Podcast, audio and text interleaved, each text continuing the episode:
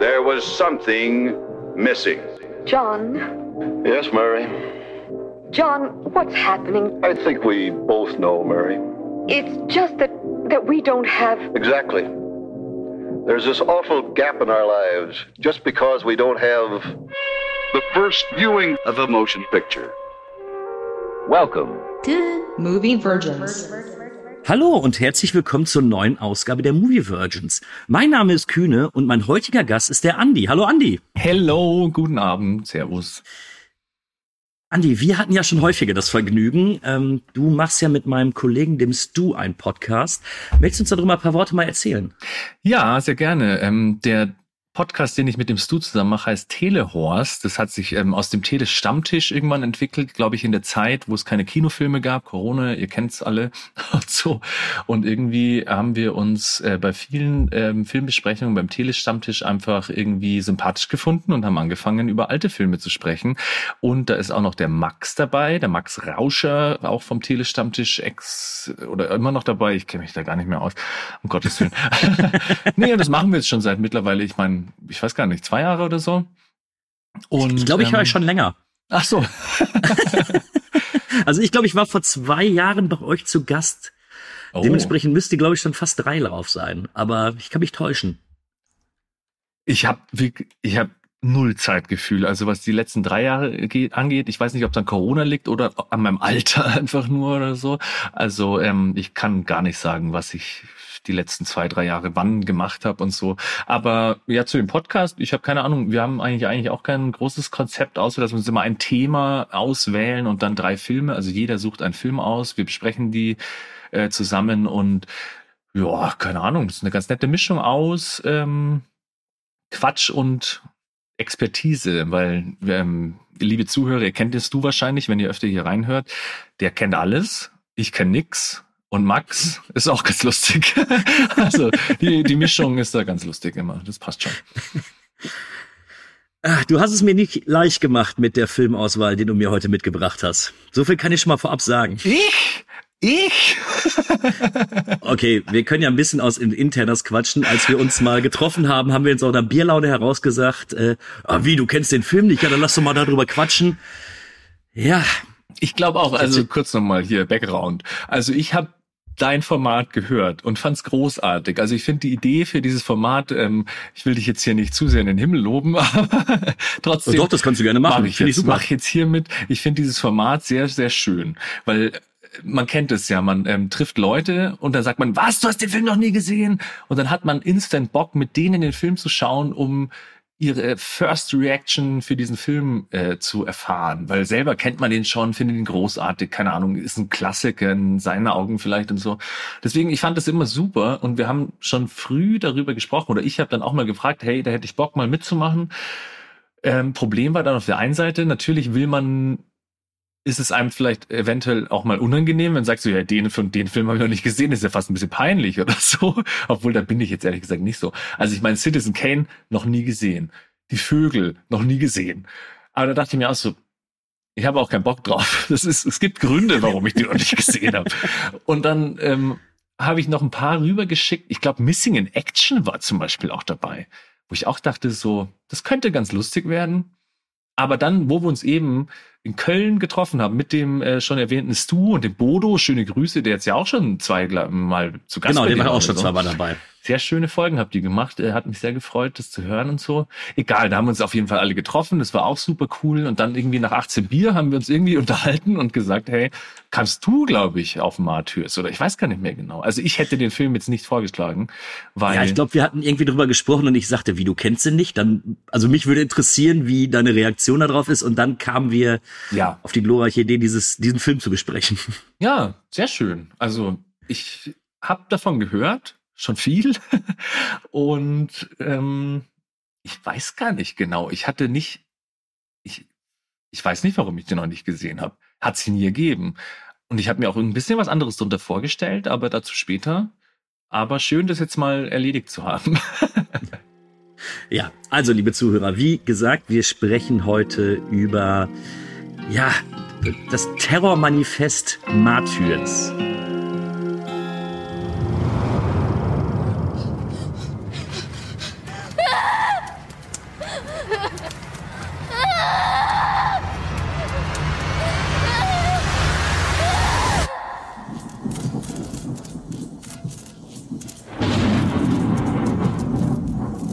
Martyrs ist ja einer der Filme, über den erzählt ja schon wirklich zu ja zu dieser New French Extremity. Da gibt's ja diese vier großen französischen Filme, die auch, glaube ich, bis heute alle vier noch auf dem Index sind, wenn mich nicht alles täuscht.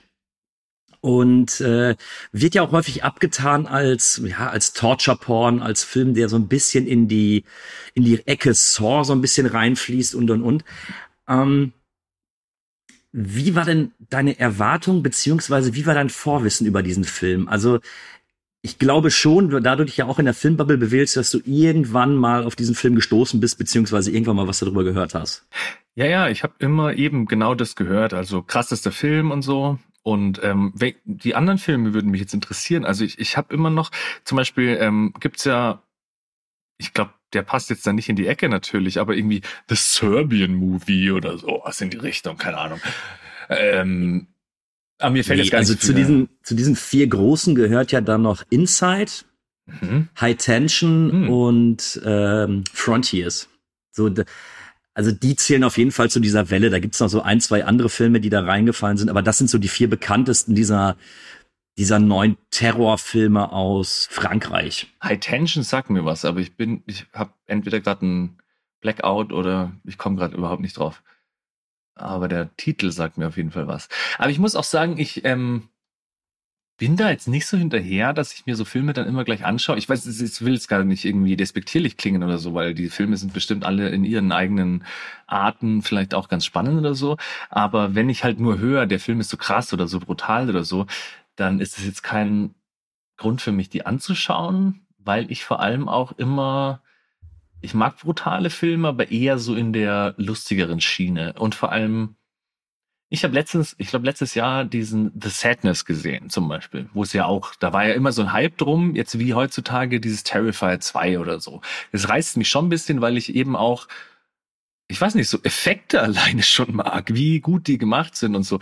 Und ich finde es immer spannend und ähm, bin dann aber doch eher Fan von so Oldschool-Shit wie, keine Ahnung, wie heißt dieser äh, Story of Ricky oder wie der noch hieß damals? Ja, Story of Ricky, genau. Natürlich Braindead und das ganze Zeug, wo es eventuell auch mal halt offensichtlich Quatsch ist, aber trotzdem ultra brutal und äh, nicht so ernst halt, weißt schon.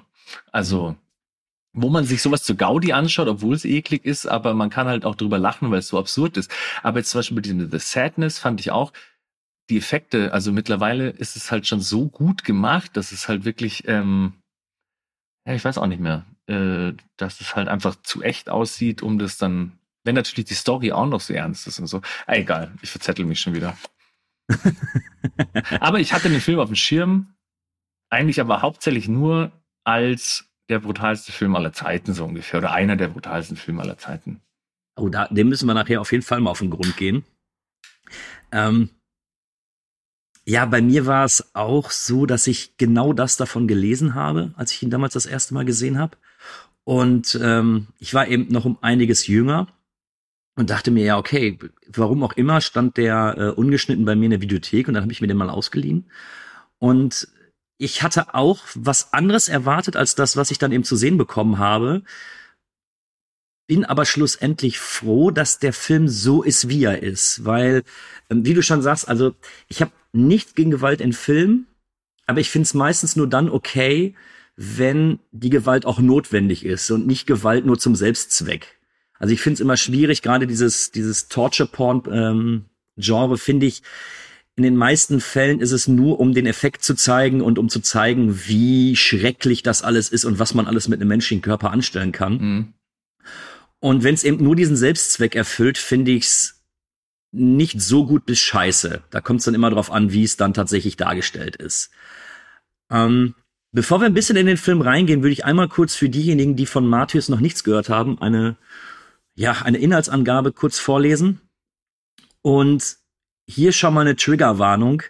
Zum einen, wer Matthäus noch nicht gesehen hat, beziehungsweise mal vor, diesen Film zu schauen, sollte nicht zuhören, weil wir den Film sehr wahrscheinlich spoilern werden und es gibt doch die einen oder den einen oder anderen Twist in diesem Film. Äh, zum anderen sei gesagt, dieser Film ist immer noch indiziert und in meinen Augen auch vollkommen zu Recht. Also zu Recht im Sinne von, ich bin immer gegen Indizierung, aber der Film ist schon knüppelhart. Ähm, und wenn manche Szenen besprochen werden, ist es wahrscheinlich im, in der Vorstellung der einzelnen Leute noch ein bisschen härter. Ähm, wer damit nicht zu klarkommt, sollte das dann vielleicht sein lassen. Aber einmal kurz zum Inhalt. Die kleine Lucie kann sich durch ihren unbändigen Überlebenswillen aus einem furchtbaren Gefängnis befreien. Monatelang wurde sie gefangen gehalten. Nun kommt sie in ein Heim und steht unter Betreuung. Doch nichtsdestotrotz kann sie mit ihrer Vergangenheit nicht abschließen und obwohl sie immer wieder von ihrer besten Freundin Anna getröstet wird, verfolgt sie der Albtraum bis ins junge Erwachsenenalter. Dann sieht sie einen Familienvater plötzlich der Mündung eines Gewehrlaufes konfrontiert, an dessen anderen Ende die rasende Lucy steht. Okay, das nimmt jetzt nicht so viel vorweg. Wo hast du die denn abgelesen gerade? Äh, das ist die Inhaltsangabe vom Movie Break. Ah. ja, sehr gut. Ähm, ja, interessant. Ähm, nimmt auf jeden Fall nicht so viel vorweg. Ah, stimmt. Hast du denn eigentlich schon die Szene gehabt, wo du zwei äh, Sekunden Pause machst, dass Stu den Trailer einspielen kann? Also haben wir den Trailer jetzt schon gehört? Ich gehe mal davon aus, dass wir den Trailer schon gehört haben. Ah, ich würde gerne ähm, Grüße in den Schnittraum reinwerfen äh, an den Stu. du musst ein bisschen dran denken, wo ich eure Dings auch gehört habe, ähm, dass der Stu sich dann auch teilweise zum Wort meldet hier. Es hat mich ein bisschen an diese Tarantino-Geschichte ähm, erinnert, wenn immer die Leute diese Sally Menke, weißt schon, die, die Schnittfrau gegrüßt haben so und dann während einem Podcast auch immer den Schnittmann grüßt so, hallo Stu. Stu, es liegt jetzt an dir, ob du das drin lässt oder rausnimmst. Das musst du für dich selber entscheiden. Hiermit grüße ich meinen Telehaus-Kollegen Andi, meinen Moveback-Kollegen Kühne, euch da draußen. Und wie ihr gehört habt, nein, ich habe es nicht rausgeschnitten. Warum? Ich bin faul. Und jetzt weiter mit den Movie Virgins. Vielleicht erstmal die wichtigste Frage vorab. Würdest du den Film als Torture Porn bezeichnen? Ah, das ist schwierig, das ist schwierig. Ich glaube, darauf müssen wir echt am Schluss der Folge vielleicht nochmal drauf, drauf eingehen, weil ähm, ich finde schon, dass der Film halt irgendwie viele Fragen aufwirft, ähm, die zum Nachdenken anregen, sage ich jetzt mal. Ob man dann mh, hm, erstens Lust hat, darüber nachzudenken, ist die eine Frage. Und zweitens, ob man dann am Schluss doch ein bisschen ähm, dazu kommt, okay, eigentlich war es nur ein Vehikel, um Folter und Gewalt zu zeigen oder ob das wirklich eine ernsthafte Intention des Regisseurs war, sich über dieses Thema größere Gedanken zu machen, kann ich nicht wirklich einschätzen. Ich kenne diesen Mann nicht. Also, keine Ahnung. also wie gesagt, er schafft es auf jeden Fall, was reinzubringen, äh, dass es so wirkt, als wäre da ein größerer Sinn dahinter und so. Aber ja. ob das jetzt ein bisschen vorgeschoben ist, habe ich noch kein abschließendes äh, Fazit irgendwie. Ähm, also ich habe mir die Frage auch äh, im Vorfeld überlegt und ich hatte ja gerade schon für mich oder für mich persönlich so ein bisschen diesen Begriff Torture Porn ähm, definiert und sage, dass bei einem Film, der in dieses Genre reinfließt, die Gewalt im Endeffekt zum Selbstzweck dient. Mhm. Also eben um, um Ekel, um möglichst krasse Szenen oder ähnliches zu verarbeiten. Mhm. Und wenn wir gleich so ein bisschen mehr in den Film reingehen und ähm, ein paar Szenen vielleicht auch nochmal genauer ein bisschen auseinandernehmen, habe ich nicht das Gefühl, dass diese Gewalt zum Selbstzweck dort ist. Mhm. Also sie, sie verfolgt immer eine, eine höhere Instanz und deswegen finde ich schon, dass der Film super brutal ist würde ihn aber nicht unbedingt in ein, in ein gleiches Genre wie, wie, wie Saw oder Hostel oder sowas reinsetzen. Hostel ist ein gutes Beispiel. Da musste ich auch öfter dran denken, weil da geht's ja auch um Folterkeller, sag ich jetzt mal, und so. Und dann, ähm, also Saw, ich kenne da, glaube ich, echt nur den ersten Teil und den zweiten, wo sie irgendwelche Spritzen aus irgendeinem Dings rausholen muss und so. Da dachte ich mir auch schon so, hm, also mit der Story ist da jetzt auch nicht mehr viel her. Und ähm, ich weiß noch, beim ersten Saw-Film ist doch dann auch noch so eine Message dahinter, so wie von wegen, ja, du musst dein Leben schätzen oder so, keine Ahnung was. Ja, genau. Aber was gibt's denn da für Filme? Weil die, eben diese ganzen lustigen Splatter, die ich vorher angesprochen habe, da geht's ja auch ein bisschen darum, was können wir krasses machen, aber machen dann noch so einen lustigen Kniff rein. Also ja, eben Braindead fällt mir da mal ein oder so. Ja gut, aber eben der, der Begriff oder die, diese Genre Torture Porn geht ja schlussendlich darum, was kann ich mit einem Menschen alles anstellen, bevor er eben dann das Zeitliche segnet. Aber ist es dann, also ist, Entschuldigung, ich wollte nicht unterbrechen, aber ich mach's trotzdem, Entschuldigung. Mach, mach einfach. Ich bin, du, ich höre den Telehorst, ich bin das gewohnt. nee, aber ähm, ähm, ist jetzt Torture Porn äh, äh, ausschließlich ernst oder gibt's auch Torture Porn Filme, die eben lustig sind, sag ich jetzt mal? Also ist ja, zum Beispiel nee, ich würde, ich würde das eher so dem dem ernsten Film zuordnen. Irgendwie schon, also ja, ja. Ähm, Was gibt's denn Ja, da? also es hat meistens wirklich damit zu tun, irgendeine Person wird in irgendeiner Art und Weise eben äh, ja gefoltert, misshandelt oder ähnliches. Und ich würde schon behaupten, dass der Großteil dieser der bekannten Torture-Porn-Filme doch schon mehr einen ernsten Hintergrund hat, ohne da jetzt groß irgendwie einen Lacher reinzusetzen oder so. Ja, das fand ich hier nämlich auch spannend, weil ich fand nämlich die erste Hälfte eigentlich um einiges brutaler als die zweite, weil ich finde dann solche Szenen, wo dann eben, ah, wir wollen jetzt, wollen wir da so ein bisschen Äh, chronologisch vorgehen, aber nur mal wir ganz können kurz. doch mal, wir können doch so ein bisschen die Szenenabläufe mal durchgehen. Also wir sehen ja am Anfang, wie die, wie das kleine Mädchen vor etwas flüchtet, wo wir noch nicht genau wissen, wovor. Mhm. Das Mädchen ist offensichtlich misshandelt worden. Mhm. Wir sehen eine kurze Einblendung in ein, in ein Kinderheim, wo die Kleine betreut wird. Mhm. Und dann gibt's ja schon diesen Cut. Wir sehen eine Familie beim Frühstück. Mhm. Vater, Mutter. Ich denke mal, der Junge war um die zwischen 16 und 18 und noch ein Mädchen so um die 12. Mhm. Ähm, sie unterhalten sich über Nebensächlichkeiten. Es klingelt an der Tür. Und als die Tür aufgeht, steht dort eine, eine, ja, Mitzwanziger, also eine Mitzwanzigerin, die mit einer Shotgun erstmal den Vater wegschießt Mhm. und dann hemmungslos durch die Wohnung geht und wirklich alles abknallt, was sich bewegt. Krasser Einstieg. Ja, ich fand's auch ähm, relativ überraschend, weil irgendwie, das ist auch total komisch. Ich meine, der Film ist von 2008, gell? Also ist Ja. nicht allzu alt. Wie gesagt, ich habe kein Zeitgefühl, habe ich im Vorspann schon gesagt. Aber irgendwie, ähm, wenn ich an so so ultra brutale Sachen denke, habe ich immer so das Gefühl, ja, okay, der ist alt, der ist schlecht gemacht. Irgendwie habe ich da immer so Vorurteile in meinem Kopf, wo ich irgendwie immer so was Dreckiges erwarte, so richtig abgeranztes, räudiges, whatever. Aber dann eben, wo du dann diesen Cut zu dieser Familie hast und so. Und alles sieht so, also es ist gut gefilmt, alles so voll schön und dann unterhalten sie sich ganz nett und so. Und ich meine, ich wusste ja schon, was mich da jetzt gleich erwartet. Deswegen ähm, habe ich jetzt nicht gedacht, das wird jetzt eine französische pff, Komödie oder so.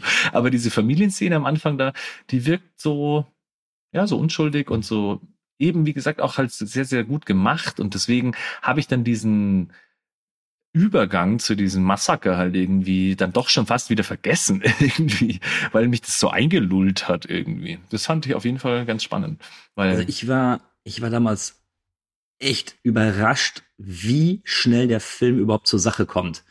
Und ich finde auch, dass der Film keinerlei Gefangene macht. Also das ändert sich in der zweiten Hälfte, wortwörtlich sogar. Aber ähm, gerade der Anfang, das ist, das ist so die, der erste Schlag in die Magengrube, weil wir sehen eben diese Familie, wir wissen noch nicht, was es mit dieser Familie auf sich hat. Ähm, und sie werden einfach so mir nichts, dir nichts aus dem Film quasi rausgenommen, indem sie einfach auf ja sehr grafische Weise erschossen werden. Ich glaube, dieser Übergang hat mich so ein bisschen rausgerissen, weil eben, das fängt ja an mit diesen Home-Video-Aufnahmen, nenne ich es mal. Das ist ja alles sehr grobkörnig und so ein bisschen, also wo dieses Mädchen flieht Mhm. und dann diese ähm, Aufnahmen aus dieser, äh, aus diesem Orphanage, wie heißt äh, Waisenhaus, genau. Und das ist ja alles sehr oldschool und so ein bisschen grobkörnig und so. Und dann dachte ich irgendwie, ja, das wird jetzt so ein Splatter, Oldschool-Film oder so. Und dann hast du diese Szene von dieser Familie, die da so in High Definition am Frühstückstisch sitzt und sich alle drüber unterhalten, wer gerade seine Hausaufgaben nicht gemacht hat oder so. Alles super nett und so. Und wie die dann alle über den Haufen gemäht werden, das ist natürlich schon mal krasse Ja. Ansage. Ich, ich finde ja auch, dass der äh, Regisseur, so jetzt kommt's, wie spricht man das aus? Mein Französisch ist gar nicht gut. Pascal Logier, glaube ich. das hast du gut gemacht. Ich bin überrascht, wie gut er das darstellen konnte, dass du in diesen zwei Minuten, und du hast ja wirklich vielleicht zwei, drei Minuten, wo du diese Familie kennenlernst, äh, wie er es schafft, Sympathien zu schaffen, weil sie vollkommen normal sind. Mhm. Ähm, und plötzlich passiert eben, äh, steht die Frau dann dort, er schießt alle und du hast ja, ich hatte das auch irgendwie so gar nicht auf dem Schirm bei der ersten Sichtung, dass es jetzt auch das Mädchen aus dem Waisenhaus sein könnte. Und äh, war, war schon direkt am Anfang darüber schockiert, wie hart und wie kompromisslos es hier zur Sache geht. Ey, da musst du Und- mir nochmal helfen. Kommt diese Szene ähm, aus dem Waisenhaus in dem Kinderzimmer, wo ähm, Lucy von diesem äh, Dämonwesen, whatever, heimgesucht wird. Kommt die davor noch oder kommt die erst Nein. als Flashback? Ah, okay. Wie kommt das Flashback später? ah, okay, sehr gut. Also in dem Waisenhaus sehen wir wirklich nur, wie das Kind dort sitzt, Ja. sich mit der ähm, Anna anfreundet und wie eben versucht wird, aus der Lucille eben Informationen rauszukriegen, was oder bevor sie weggerannt ist, was da Ah, passiert okay. ist. Ja, ja. Und ja, äh, starker Einstieg. Ich muss zugeben, ich habe ihn jetzt für für die Vorbereitung für diesen Podcast am Sonntagmorgen nach dem Aufstehen geguckt und hatte danach direkt schon keinen Bock mehr weiter zu gucken. Ähm, weil ich finde auch, dass der Film direkt am Anfang klar macht, wir befinden uns hier nicht in einem Feel-Good-Film. Wir haben, wir werden keinen Spaß mit diesem Film haben. Ähm, er macht keine Gefangenen. Und er ist einfach von vorne, oder man hat direkt am Anfang das Gefühl, dass es von vorne bis hinten nur deprimierend wird, wie ich finde. Ja, man weiß ja noch nicht so richtig. Obwohl, äh, ich muss, aber vielleicht auch, ich will nicht zu viel vorgreifen und so. Aber ein bisschen vorhersehbar war das alles schon. Also ich meine, ich fand es schon ein bisschen übertrieben, natürlich. Oder ich habe mich dann auch die ganze Zeit gefragt, war das jetzt nötig, dass sie die Kinder auch noch umbringt? Aber ich meine, ja, Ja. wir finden noch raus, ähm, da, wie, warum und überhaupt, ähm, also eigentlich finden wir nicht raus, warum, aber dass sie halt eben sowas von traumatisiert ist und so und dass sie da natürlich nicht rational irgendwie groß handelt oder so. Aber Und es soll natürlich Ansicht, schon mal sehr heraus. schockieren. Ja, okay, dann bin ich gespannt drauf. Ähm, wir, ma wir machen einfach mal einen Sprung weiter. Ähm, Mhm. Wir sehen also eben die, die Lucille, wie sie dann in dem Haus gerade eben alle äh, abgeschossen hat. Und sie ruft ihre Freundin Anna an, die dann eben auch noch äh, dazukommt. Äh, sie versucht dann ja auch ein bisschen zurechtzuweisen. Ich hatte immer so, ich weiß immer nicht so ganz, wusste sie im Vorfeld, was passieren wird, wusste sie es nicht. Auf jeden Fall, weil sie scheinbar auch ein bisschen verliebt in Lucille ist, hilft sie ihr, die Leichen zur Seite zu schaffen. Und immer wenn Lucille alleine ist, wird sie von einer ja, fast schon kreaturähnlichen Frau angegriffen Ja. und aufs Übelste verletzt mit einem Rasiermesser, mit, äh, mit einem normalen Messer, glaube ich, auch.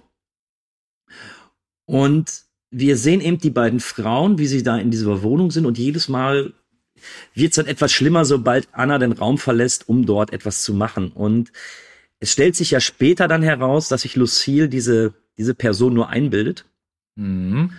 Und dass es im Endeffekt eine psychische Störung ist und sich schlussendlich immer selbst verletzt hat, was schlussendlich dazu führt, dass sich Lucille schon so circa nach 30, 35 Minuten des Films eben auch selber umbringt.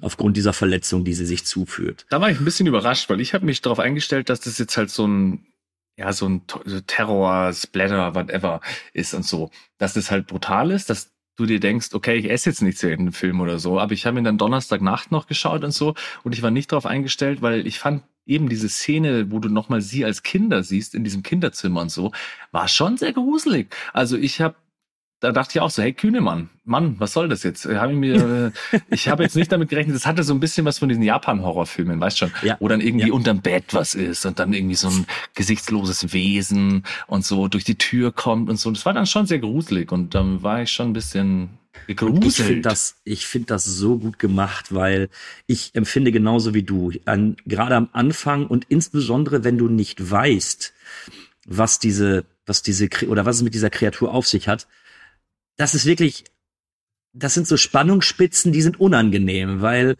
es sieht, man kann es als Mensch definieren, es bewegt sich wie ein Mensch, aber es könnte auch eben etwas anderes sein, also wie in diesem J-Horror-Film.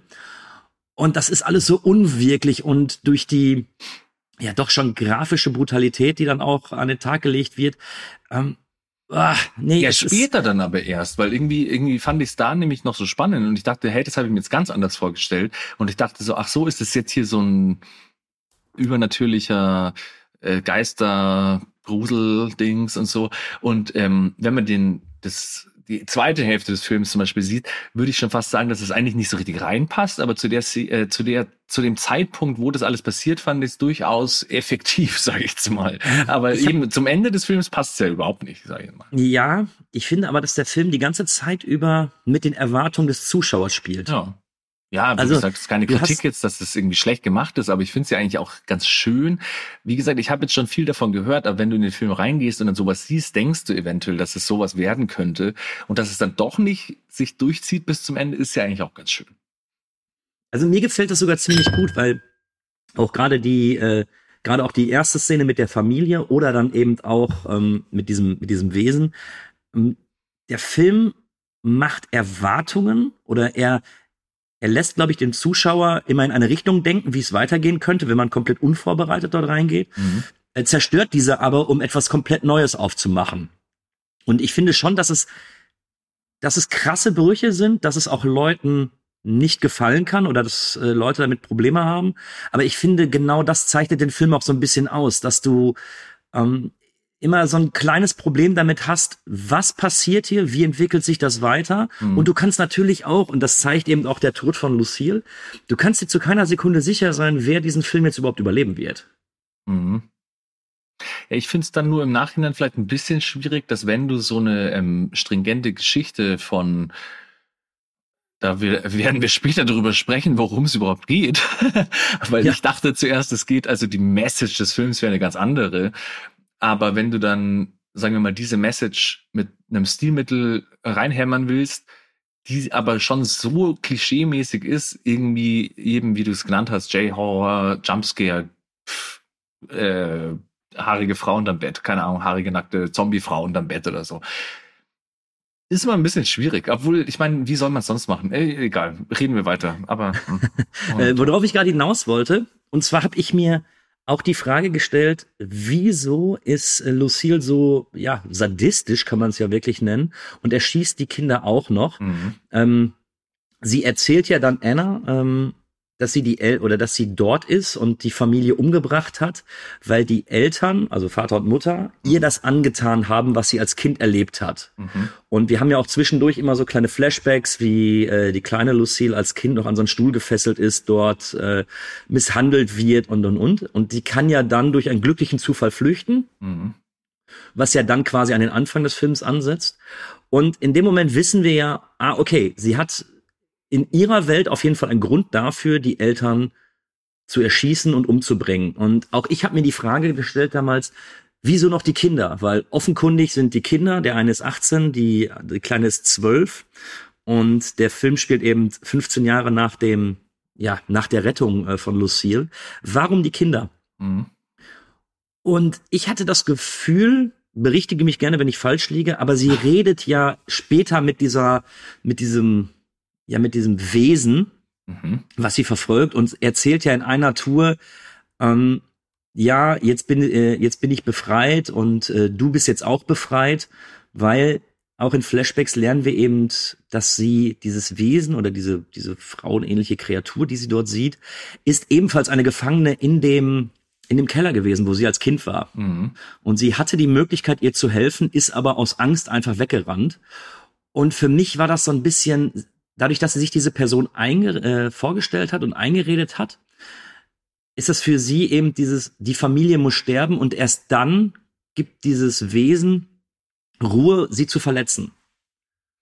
Ah, was? Es ist schwammig, weiß ich. es macht auch eben nur in dem Kontext des Films beziehungsweise in der Gedankenwelt von Lucille Sinn.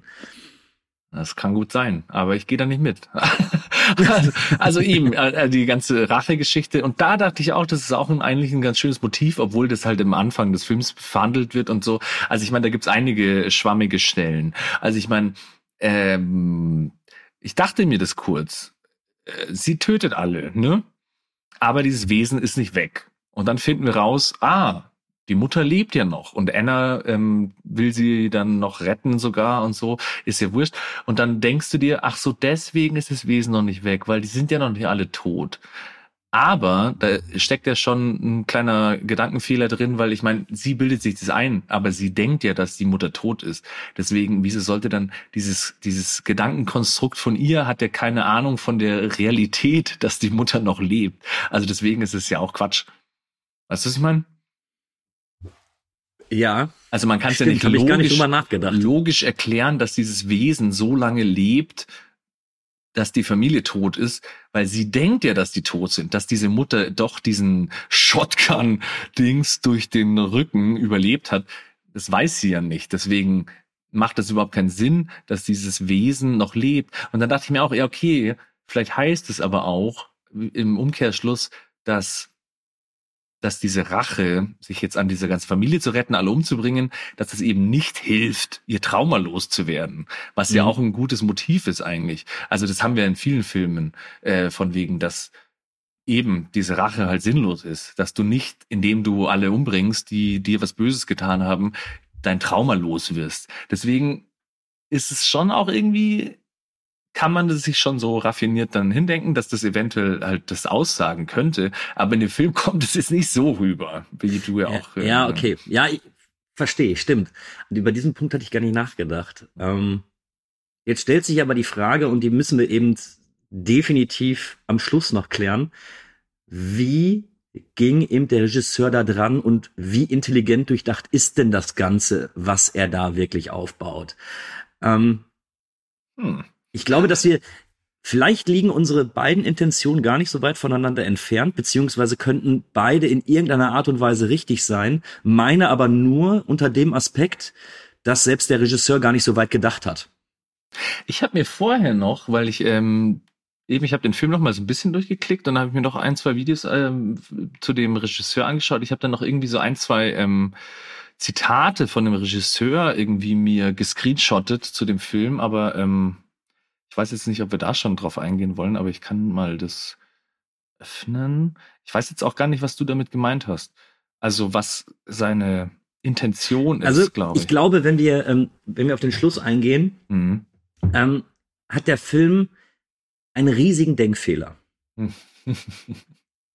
Und der hängt wirklich mit dem, mit dem, ja, so gut wie mit dem letzten Shot zusammen. Mhm. Da bist Und, du schon.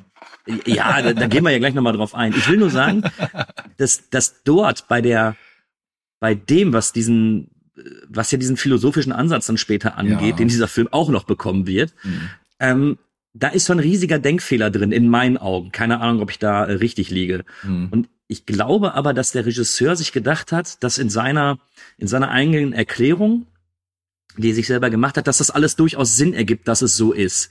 Weil für mich gab es gar keine andere Option, als zu sagen, äh, als Lucille mit dem Wesen gesprochen hat und sagte, jetzt sind alle tot, jetzt kannst du, jetzt bist du frei, jetzt kannst du verschwinden, lässt für mich relativ wenig Interpretationsspielraum, wie es anders sein könnte. Nur eben diese Logiklücke, dass sie nicht wissen kann, dass die Mutter noch nicht tot ist, verhindert das Ganze. Aber ich glaube, die Intention war tatsächlich zu sagen, ja, erst wenn alle dieser Familie tot sind, mhm. dann ist die, dann ist dieses Wesen oder diese Frau gerecht. Und jetzt kann Lucille im Endeffekt Abschied davon nehmen. Ja, aber was jetzt ihr ähm, innerer, ich nenne es jetzt mal ganz flapsig, ihr innerer Schweinehund jetzt sagen wir mal gegen die Kinder haben könnte, wenn die natürlich, also ich würde jetzt mal behaupten, dass die offensichtlich unschuldig sind und nicht wissen, was ihre Eltern für perverse Motherfucker sind, ähm, was jetzt der Grund ist, die auch noch umzubringen, außer dass sie halt einfach sowas von, ja, keine Ahnung, fertig ist und ähm, traumatisiert und halt einfach wirklich gar nicht mehr rational handelt, weil es gibt keine logische Erklärung, die Kinder auch umzubringen, oder? Ja, und das, das mache ich ja eben anhand der psychischen Krankheit. Also sie ist ja offenkundig psychisch krank. Hm. Sie äh, begreift ja auch bis zum Schluss nicht, dass sie sich dieses Wesen nur einbildet. Dass alles, was eben innerhalb dieser, dieser zweiten Passage mit ihr passiert, ihr wird ja der Rücken zerkratzt, ihr wird die, die äh, Hand zerschnitten und und und, ähm, das bildet sie sich ja ein, aber sie weiß ja nicht, dass sie sich das einbildet. Ja. Hey, da ist es aber eine gute Überleitung zu einem Punkt, den ich noch hatte, was mir auch nicht ganz so gut gefallen hat, beziehungsweise was mir besser gefallen hat, was dann aber nicht der Punkt war, weil ähm, dass das alles Einbildung ist und so, denkt man sich ja eigentlich die ganze Zeit. Also zu keiner Sekunde des Films denkst du dir, da läuft jetzt wirklich ein Monster rum oder so. Weil man sieht ja am Anfang, dass sie da irgendwie flieht und so und auch wie sie da reinläuft und dann auch wie sie sich verhält und so, merkt man ja, dass sie halt offensichtlich krass traumatisiert ist. Und ich wusste halt irgendwie wahrscheinlich auch schon aus Erzählungen oder sonst was, dass das jetzt kein äh, Geisterfilm ist oder so. Deswegen war mir eigentlich relativ klar, dass das jetzt nicht ähm, ein Zombie-Geist ist, der sie da terrorisiert oder so. Und das fand ich dann ein bisschen schade, dass wo dann eben diese Anna ins Spiel kommt, was ja dann auch ein, ein kurz in dem Film so ein Thema ist, aber das spielt dann auch keine Rolle mehr, ist, dass sie ja ihr nicht hundertprozentig geglaubt hat und dass sie dann ja auch noch diese Mutter retten will und so. Und ich dachte dann, dass es irgendwie noch thematisch wichtiger wird, dass diese Message so von wegen so, dass sie nicht an ihr Trauma geglaubt hat, so ungefähr. Und das nicht ernst genommen hat und deswegen irgendwas noch schlimmer macht und so. Das fand ich total den spannenden Punkt, aber das ist nicht wirklich Thema des Films, oder? Ähm, ich glaube, das würde jetzt kommen. Und wir können ja noch mal einen Schritt weitergehen. Wir können ja immer wieder zurückspringen, wenn uns da mal was einfällt Ja, oder wenn gerne. wir darüber noch mal irgendwie was zu sagen haben. Mhm. Ähm, die haben ja jetzt den Punkt, äh, Lucille hat sich umgebracht, Anna ist komplett fertig und stellt eben fest, dass in diesem Haus eine Oh. Art kleiner Geheimgang beziehungsweise eine Geheimtür versteckt ist. Äh, warum auch immer, glaubt sie, das ist eine super Idee, da jetzt lang zu gehen.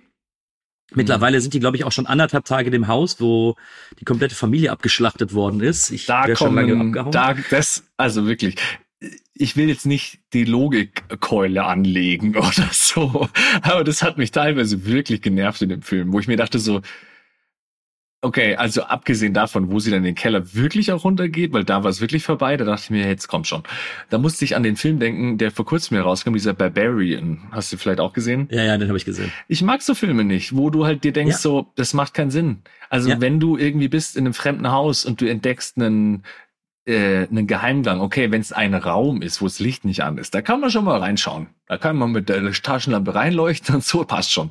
Aber wenn das ein 100 Meter weit unter der Erdoberfläche versteckter Geheimgang mit gruseligen Wänden und Bildern von toten Leuten ist und so, denke ich mir auch so, also, ich meine, ich hab's dann immer, dass sie nicht sofort die Polizei gerufen hat oder so, keine Ahnung was, weil sie eventuell nicht jetzt äh, selber verhaftet werden will oder so. Aber geh halt weg, ruf die Polizei. Also, wie gesagt, Logikkeule hin oder her, aber bei dem Film hat's mich teilweise wirklich ein bisschen aufgeregt, weil es halt echt Ja. so.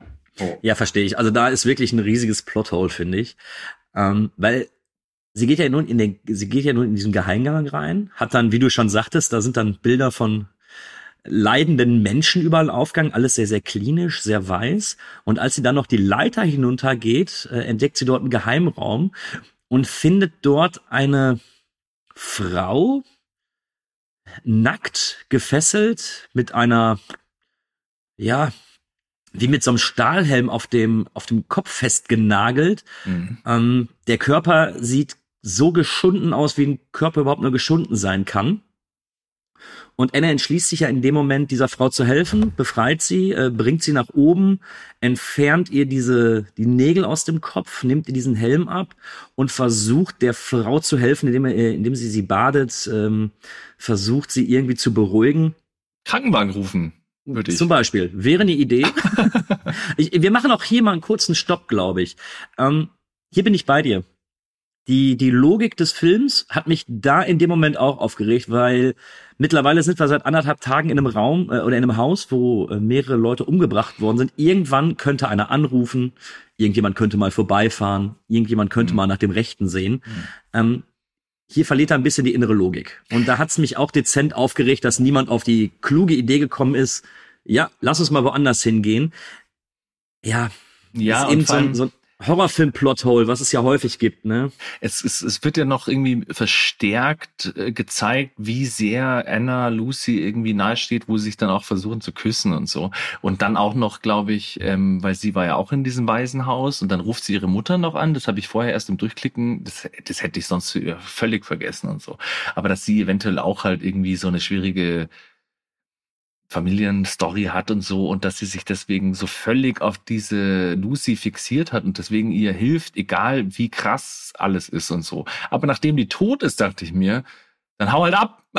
Ja. Keine Ahnung. Ja. Also ich meine, du hast doch jetzt keinen Grund mehr, ähm, ja, dieses ganze, diesen Wahnsinn so mitzumachen. Ich weiß nicht. Also ich meine, Neugier hin oder her, ich würde nicht in den Keller gehen. Ich sag dir eins, so neugierig könnte ich gar nicht sein. Ja, und auch, also ich meine, sie versucht dir zu helfen oder so, rufst du dann nicht eher die Klinik an? Aber ich meine, sie will vielleicht nicht, dass sie halt in den Knast kommt oder so, logischerweise, aber dass sie dann anfängt, die Leichen zu vergraben und so, da dachte ich mir auch schon so, ja, wobei die Leichen hat sie vergraben, als äh, Lucy noch lebte. Ja, ja, genau. Aber da dachte ich mir eben auch schon, das ist jetzt aber schon ein, ein Freundschaftsdienst, den ich jetzt.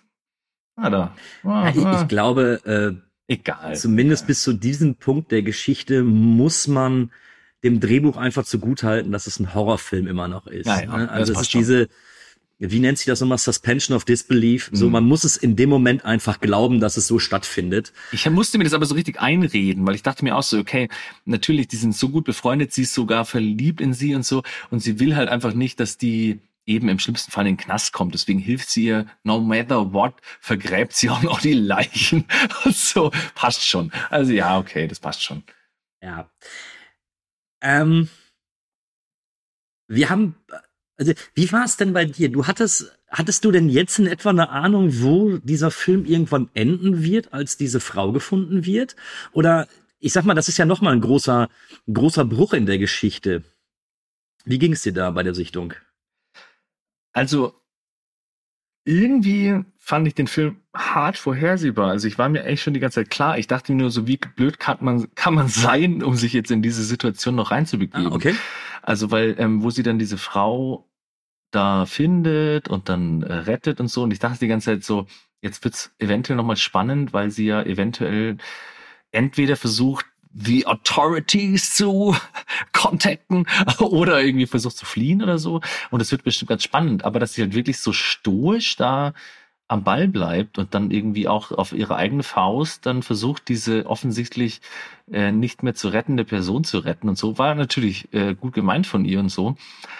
Und ähm, ja, ich ich war mir sicher, dass die in dem Keller landet. Es tut mir leid. Das ist, ich weiß es nicht. Okay. Aber okay. Ich, ähm, ich wusste ja, dass es darauf hinausläuft irgendwie. Ich weiß ja gar nicht mehr, ob, ob, ob durch Erzählungen oder ähm, ich glaube, den Trailer habe ich davor nie gesehen, ehrlich gesagt. Aber ich, irgendwie war ich mir klar, dass sie in dem Keller landet. Und ich dachte mir die ganze Zeit so, wie kommt es dazu? Und dann dachte ich mir auch so kurz irgendwie, gibt es jetzt irgendeinen Unfall oder so? Und dass es dann aber so läuft. Also, dass die so entspannt da diese äh, dem Tode nahe Frau. Ist eigentlich diese Frau die Frau vom Anfang? Wahrscheinlich nicht, oder? Nee, hatte ich, hatte ich so nicht verstanden. Nee. Da also, habe ich mir nur gedacht, also, weil, Entschuldigung, aber nur, ähm, äh, Side Note, dass der Film ja als der brutalste Film, oder einer der brutalsten Filme der Welt gilt. Das ist wirklich die einzige Szene, die ich noch in Erinnerung hatte, wo ich dachte, okay, die war schon krass. Also wo sie die in diese Badewanne legt und ihr diese Nägel aus dem Kopf zieht und so. Das war schon heftig und dann dieses Dings vom Gesicht reißt und so. Und da dachte ich mir halt auch so, wenn du dann den restlichen Film gesehen hast, ähm, und du weißt, was der Plan von dieser Organisation ist und so, dann dachte ich auch so, also das war schon so ein bisschen effekthascherisch, sag ich jetzt mal. Also es war schon ein bisschen so Hellraiser-mäßig. Also wenn ich jetzt halt jemanden an den Rand des Todes bringen wollen würde, dann würde ich, glaube ich, nie auf die Idee kommen, irgendwelche Metallgegenstände in sein Gesicht zu schrauben. Das ist, schon, das ist schon sadistisch einfach nur. Also das kann man schon effizienter machen, glaube ich. Du sagtest gerade, äh, oder du hattest es schon häufiger angesprochen, brutalster Film oder einer der brutalsten Filme. Ähm, ich finde es gerade eben spannend, weil ich nicht finde, dass der Film sich dadurch auszeichnet, mhm. der grafischste Film überhaupt zu sein. Weil ich finde schon, dass du in, in, in Filmen schon vorher und auch äh, jetzt der neueren Zeit ähm, rein grafisch gesehen doch viel, viel krassere Sachen gesehen hast. Mhm.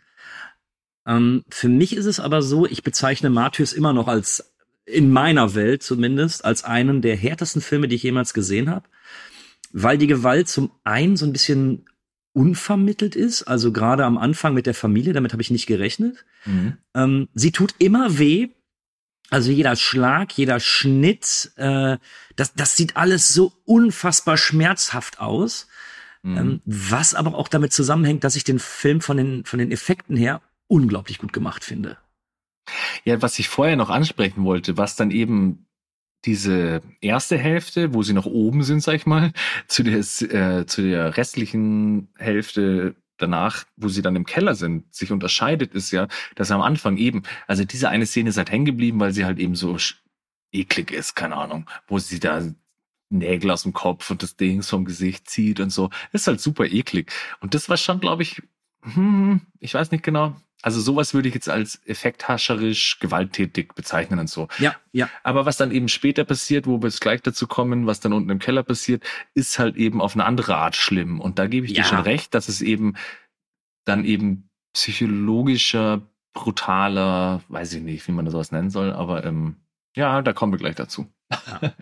Ähm, aber ich finde es äh, interessant auf jeden Fall, weil ich finde tatsächlich noch diese, diese Szene mit der, mit der Frau und dieser Maske, die sie hat, äh, Mhm. die ist für mich in dem Film vielleicht eine der Gewaltszenen, die ich am, die mich wirklich am meisten kalt gelassen hat. Innerhalb dieses Filmkosmos natürlich, ne? Also, äh, nochmal, es ist unglaublich eklig, es ist, ähm, es ist hart, aber die hat mich noch am meisten kalt gelassen, weil, wie du schon sagst, das war eben diese Effekthascherei und dann sage ich eben, ja, okay, hier hat sich äh, Logier eben ganz kurz dazu hinreißen lassen zu sagen, ja, guck mal, was wir hier noch können und das Mhm. können unsere Effekte doch noch und sowas. Ähm, die hat mich gar nicht so hart getroffen. Deswegen finde ich das interessant, dass du für dich selber sagst, ja, das war für dich das ekelhafteste. Finde ich spannend. Ich glaube, ich weiß auch, was, also woher das kommt, weil ich meine, theoretisch ist die Szene ja nicht schlimm, weil ähm, da wird, obwohl vielleicht finde ich es deswegen so schlimm, weil ich meine, sie versucht ihr zu helfen, aber trotzdem äh, kann sie ihr nicht helfen, weil sie will ihr diese Maske abnehmen, aber allein schon, wenn du dir nachdenkst, so äh, drüber nachdenkst, so ja, was macht sie da gerade und so und ich weiß auch nicht. Ich habe da so ein paar Grenzen, äh, die ich auch ganz komisch finde, die ich mir nicht anschauen kann. Also zum Beispiel, ich fand auch Everything Everywhere All at Once, wo sie mit dem Papier in zwischen den Fingern reinschneiden, weißt schon. Solche Ich habe Geschichten. den Film nicht gesehen, aber jetzt von der Erzählung her ist schon ekelhaft.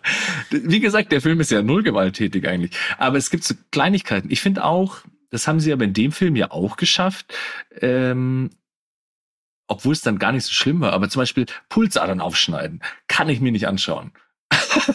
und die schneidet sich ja wirklich die kompletten Arme von oben bis unten auf und Ja. so.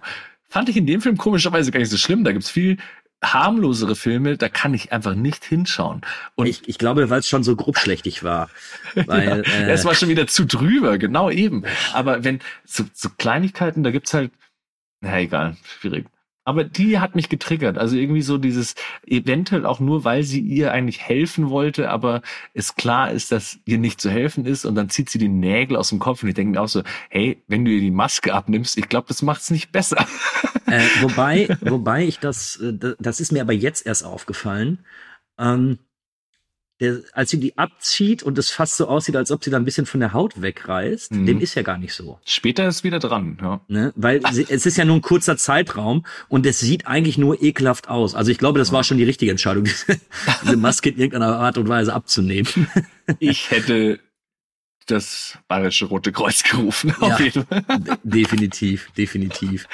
Ja, Ähm, kommen wir, glaube ich, mal zu dem, oder langsam zu dem Punkt, der den Film ja dann wirklich dominiert. Also ja.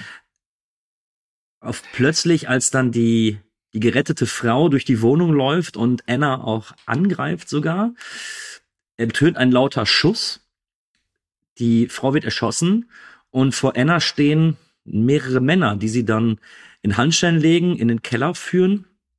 Und als sie im Keller sitzt, kommt eine Frau, die sich auch, glaube ich, nur Mademoiselle nennt, Oh. und erklärt Anna, dass äh, die Leute zu einer Organisation gehören, die versuchen, das Leben nach dem Tode irgendwie zu begreifen oder zu erforschen und nur jemand, der gemartert wird, also der, der an die Grenzen der, der, der Schmerzen rangeht, kann eben berichten oder kurz vor dem Tod steht, der kann berichten, was dort passiert. Mhm. Und ab dem Moment beginnt eben äh, Annas Martyrium. Sie wird auch in diesen Kellerraum gesetzt und wird dann systematisch gefoltert ähm, auf verschiedenste Art und Weise. Ich mache jetzt hier noch mal einen Cut bei der Erzählung, weil ich denke, aufs Ende müssen wir noch mal gesondert rein. Mhm. So. was sagst du generell zu der Motivation beziehungsweise zu dem zu der Storywende? Also, wo da diese komischen uniformierten Leute reinkamen und so, dachte ich schon so, mhm, okay. Und wo sie dann unten sind, dachte ich mir auch schon, okay, das wird jetzt schlimm, wahrscheinlich für sie und so. Und dann kommt diese Frau rein, die so ein bisschen aufgestylt ist und so. Und da, da hat es mich wirklich echt voll rausgerissen. Weil das, das war wirklich so, und wo sie dann ihre Motivation erklärt und so. Also, später dann, da kommen wir nochmal drauf, hat es schon alles wieder ein bisschen ein bisschen wettgemacht oder so, aber wo ich die Szene gesehen habe, dachte ich mir, Alter, ist das scheiße. also wirklich. Okay. Alle, allein schon, wie diese Frau dann so aufgetakelt war, dachte ich mir auch so, muss die so aussehen? Also ich meine, ähm, kann das eventuell auch noch Tilda Swinton sein oder so, wie der reinkommt mit irgendeinem crazy Outfit oder so und dann sagst du, oh lo, lo, lo, lo. und dann erzählt sie ihren Plot und dann sagt sie so, ja, schau dir mal die Gesichter von den an, allen an und so und ja, da, da ist irgendwas dahinter und so und wie sie es erklärt, also ich war da sowas von abgefuckt. Ich fand es echt nur nur albern. Also ich glaube, es lag einfach nur an der Art und an dem Look von dieser Frau. Also es war halt Okay. einfach so, ich habe den Film so als dreckig und böse empfunden und dann kommt das so und ich musste halt wirklich ans fünfte Element denken oder so, keine Ahnung. Also es war wirklich so, evil bad guy kommt jetzt rein, der muss auch komisch aussehen und dann sein evil Plot erzählen und das hat mich echt richtig abgefuckt. Also das fand ich richtig uncool. Okay, äh, ich fand's gut. Also jetzt unabhängig davon, äh, was die Story hergibt, ähm, fand ich es ganz nett, weil mir das jetzt etwas begreifbarer machte, dass die Menschen, die das machen, also diese, die diesem, ich weiß nicht, kann man es Kult, kann man Sekte nennen, Ja. ähm, einigen wir uns auf Kult, die diesem Kult ähm, beiwohnen, dass es in Anführungsstrichen vollkommen normale Leute sind. Und ich finde das im Endeffekt noch viel, viel erschreckender, als wenn das jetzt alles irgendwelche äh, bulligen Russen wären, wie es, so, wie es du äh, zum Beispiel bei Hostel oder sowas hast. Ähm, Ja, aber so sie hätten es ein bisschen, so. also ich meine, ich finde, ja, ich weiß, was du meinst, aber sie hätten es ein bisschen entweder subtiler oder so machen können oder ein bisschen normaler. Aber wie gesagt, so schlimm, komisch schaut die gar nicht aus. Also ein bisschen schaut sie schon aus wie so ein Bond-Bösewicht oder so. Und dann kommt sie an und irgendwie, ihr- wie sie es auch erzählt und so. Und Ja. das fand ich so, so ein bisschen, das war schon arg französisch, nenne ich so. Also immer so dieses so, er ist ein bisschen drüber halt und so. Und das hat mich echt voll rausgerissen. Auch so diese Hightech-Welt da unten und so. Und ich habe es mir einfach irgendwie dreckiger gewünscht. Also ich meine, der Plan an sich hätte ja der gleiche sein können. Aber ich meine, da wünsche ich mir lieber so eine Art, ähm, ich meine, in Rosemary's Baby oder so, keine Ahnung. Das ist ja ungefähr die gleiche Handlung, sag ich jetzt mal. Nein, aber da ist ja auch dann so, die älteren Leute, die jetzt nicht nach den Ultrabösewichten aussehen, so die Society, die versucht irgendwas rauszufinden oder irgendwie den Satan heraufzubeschwören, dass das normale Leute sind und so. Und in dem, in der Szene, das hat mich so aus dem Film gerissen. Der Film war so dreckig und fies und schmutzig und dann kommt so eine Art, ja, irgendwie, boah, das hat mir, hat mich echt ein bisschen, Also ich, ich mag diesen Kontrast. Also wir lassen jetzt mal die Frau außen vor. Ähm, Verstehe da wirklich alle Kritikpunkte. Das ist eben nur die Art und also es ist, glaube ich, die Frage, ob einen das selber triggert oder nicht. Ich fand's in Ordnung, dass sie so aussieht. Mhm. Verstehe aber auch vollkommen deine Argumente, dass du sagst, dich haut's vollkommen raus. Aber ähm, ich mochte dieses Hightech-Ding. Und zwar aus folgendem Grund. Ich habe mich an den Anfang des Films zurückerinnert, Mhm. aus dem Keller, aus dem Lucille dann eben Ah, sie die kleine Lucille rausbringt. gell?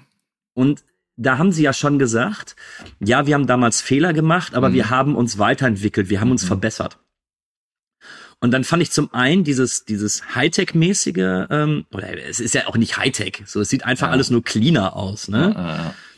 Ähm, und was mir da ganz klar bewusst geworden ist, als du dann, äh, als du das erste Mal gesehen hast, wie Anna dann in diesem Raum gefesselt sitzt, in dem Moment war mir klar, dass dieser Film definitiv nicht gut ausgehen wird. Mhm. Am Anfang in diesem, wenn das, wenn es jetzt schäbiger gewesen wäre, ich sag mal eine Höhle oder irgendwas nicht ausgebautes oder sowas, hätte ich die ganze Zeit die Hoffnung gehabt, ja, okay, irgendwie wird sie da rauskommen, aber dieses, dieses schon fast technologisierte, dieses, dieses äh, durchdachte Konzept, was dahinter steht, ja. da war für mich von Anfang an klar, okay, der Film hat mir bis hierhin wenig Freude bereitet, aber ich werde auch nicht dadurch erlöst, dass ich jetzt ein Happy End erlebe, weil das wird nicht passieren. Ja, ja, ja. Also das ist meine Intention dazu. Also deswegen, mir persönlich hat diese, diese klinische Umgebung sehr, sehr gut gefallen tatsächlich. Aber jetzt unabhängig von der Umgebung, ähm, wir sehen ja auch diese, diese Foltersequenzen, die ja auch sehr, sehr durchdacht sind. Wie hat dir das gefallen? Also irgendwie hat mir dieser komplette, ich würde es mal, ich muss schon wieder in Anglizismen reden, aber dieser Shift of Tone hat mich einfach so rausgebracht, weil irgendwie war das anfangs ebenso brutal und fies und dann hast du noch so ein bisschen so Horrorelemente drin und dann, hier musste ich zum Beispiel auch ein bisschen an wie vor Vendetta denken, weißt schon. Da gibt's ja auch diese Szene, wo Natalie Portman dann da so eingesperrt wird und so und dann, ähm, ich weiß auch nicht, da gab's dann auch in diesem Film diese Szene, wo, wo sie ihr dann die Haare abschneiden. Und das wird so hart inszeniert. Ich meine, natürlich ist es schlimm, sie weiß, dass sie jetzt da unten gefangen ist und so, aber diese Szene, wo ihr dann so Haare abgeschnitten werden und so, und dann siehst du sie so im Close-up, und dann dachte ich mir auch so, ähm, ist das jetzt so schlimm? Ich glaube, da sind schlimmere Sachen noch am Start, also außer dass die jetzt die Haare abgeschnitten werden und so. Und diese, diese, ähm, weiß ich nicht, psychologische und dann eben so klinische Folter und wie das dann da so vonstatten geht, das, äh, das hat irgendwie nicht so zum Anfang des Films gepasst, deswegen war ich ein bisschen rausgerissen, einfach so. Und wo es dann eben losgeht, dass dann dieser große Typ immer runterkommt, der sie dann verprügelt und so, das war, äh, weiß ich auch nicht, wie wir vorher schon gemeint haben, das ist eigentlich noch schlimmer, als wenn du irgendeiner äh, halbtoten Frau irgendwie Nägel aus dem Schädel ziehst und so. Vielleicht, weiß ich nicht. Aber irgendwie hat das dann so einen krassen Turn genommen, der, den fand ich seltsam. Also ich weiß auch nicht. Ja, okay. Ich, vielleicht ist tatsächlich ein Problem ähm, diese Frau mit der Maske und den Nägeln.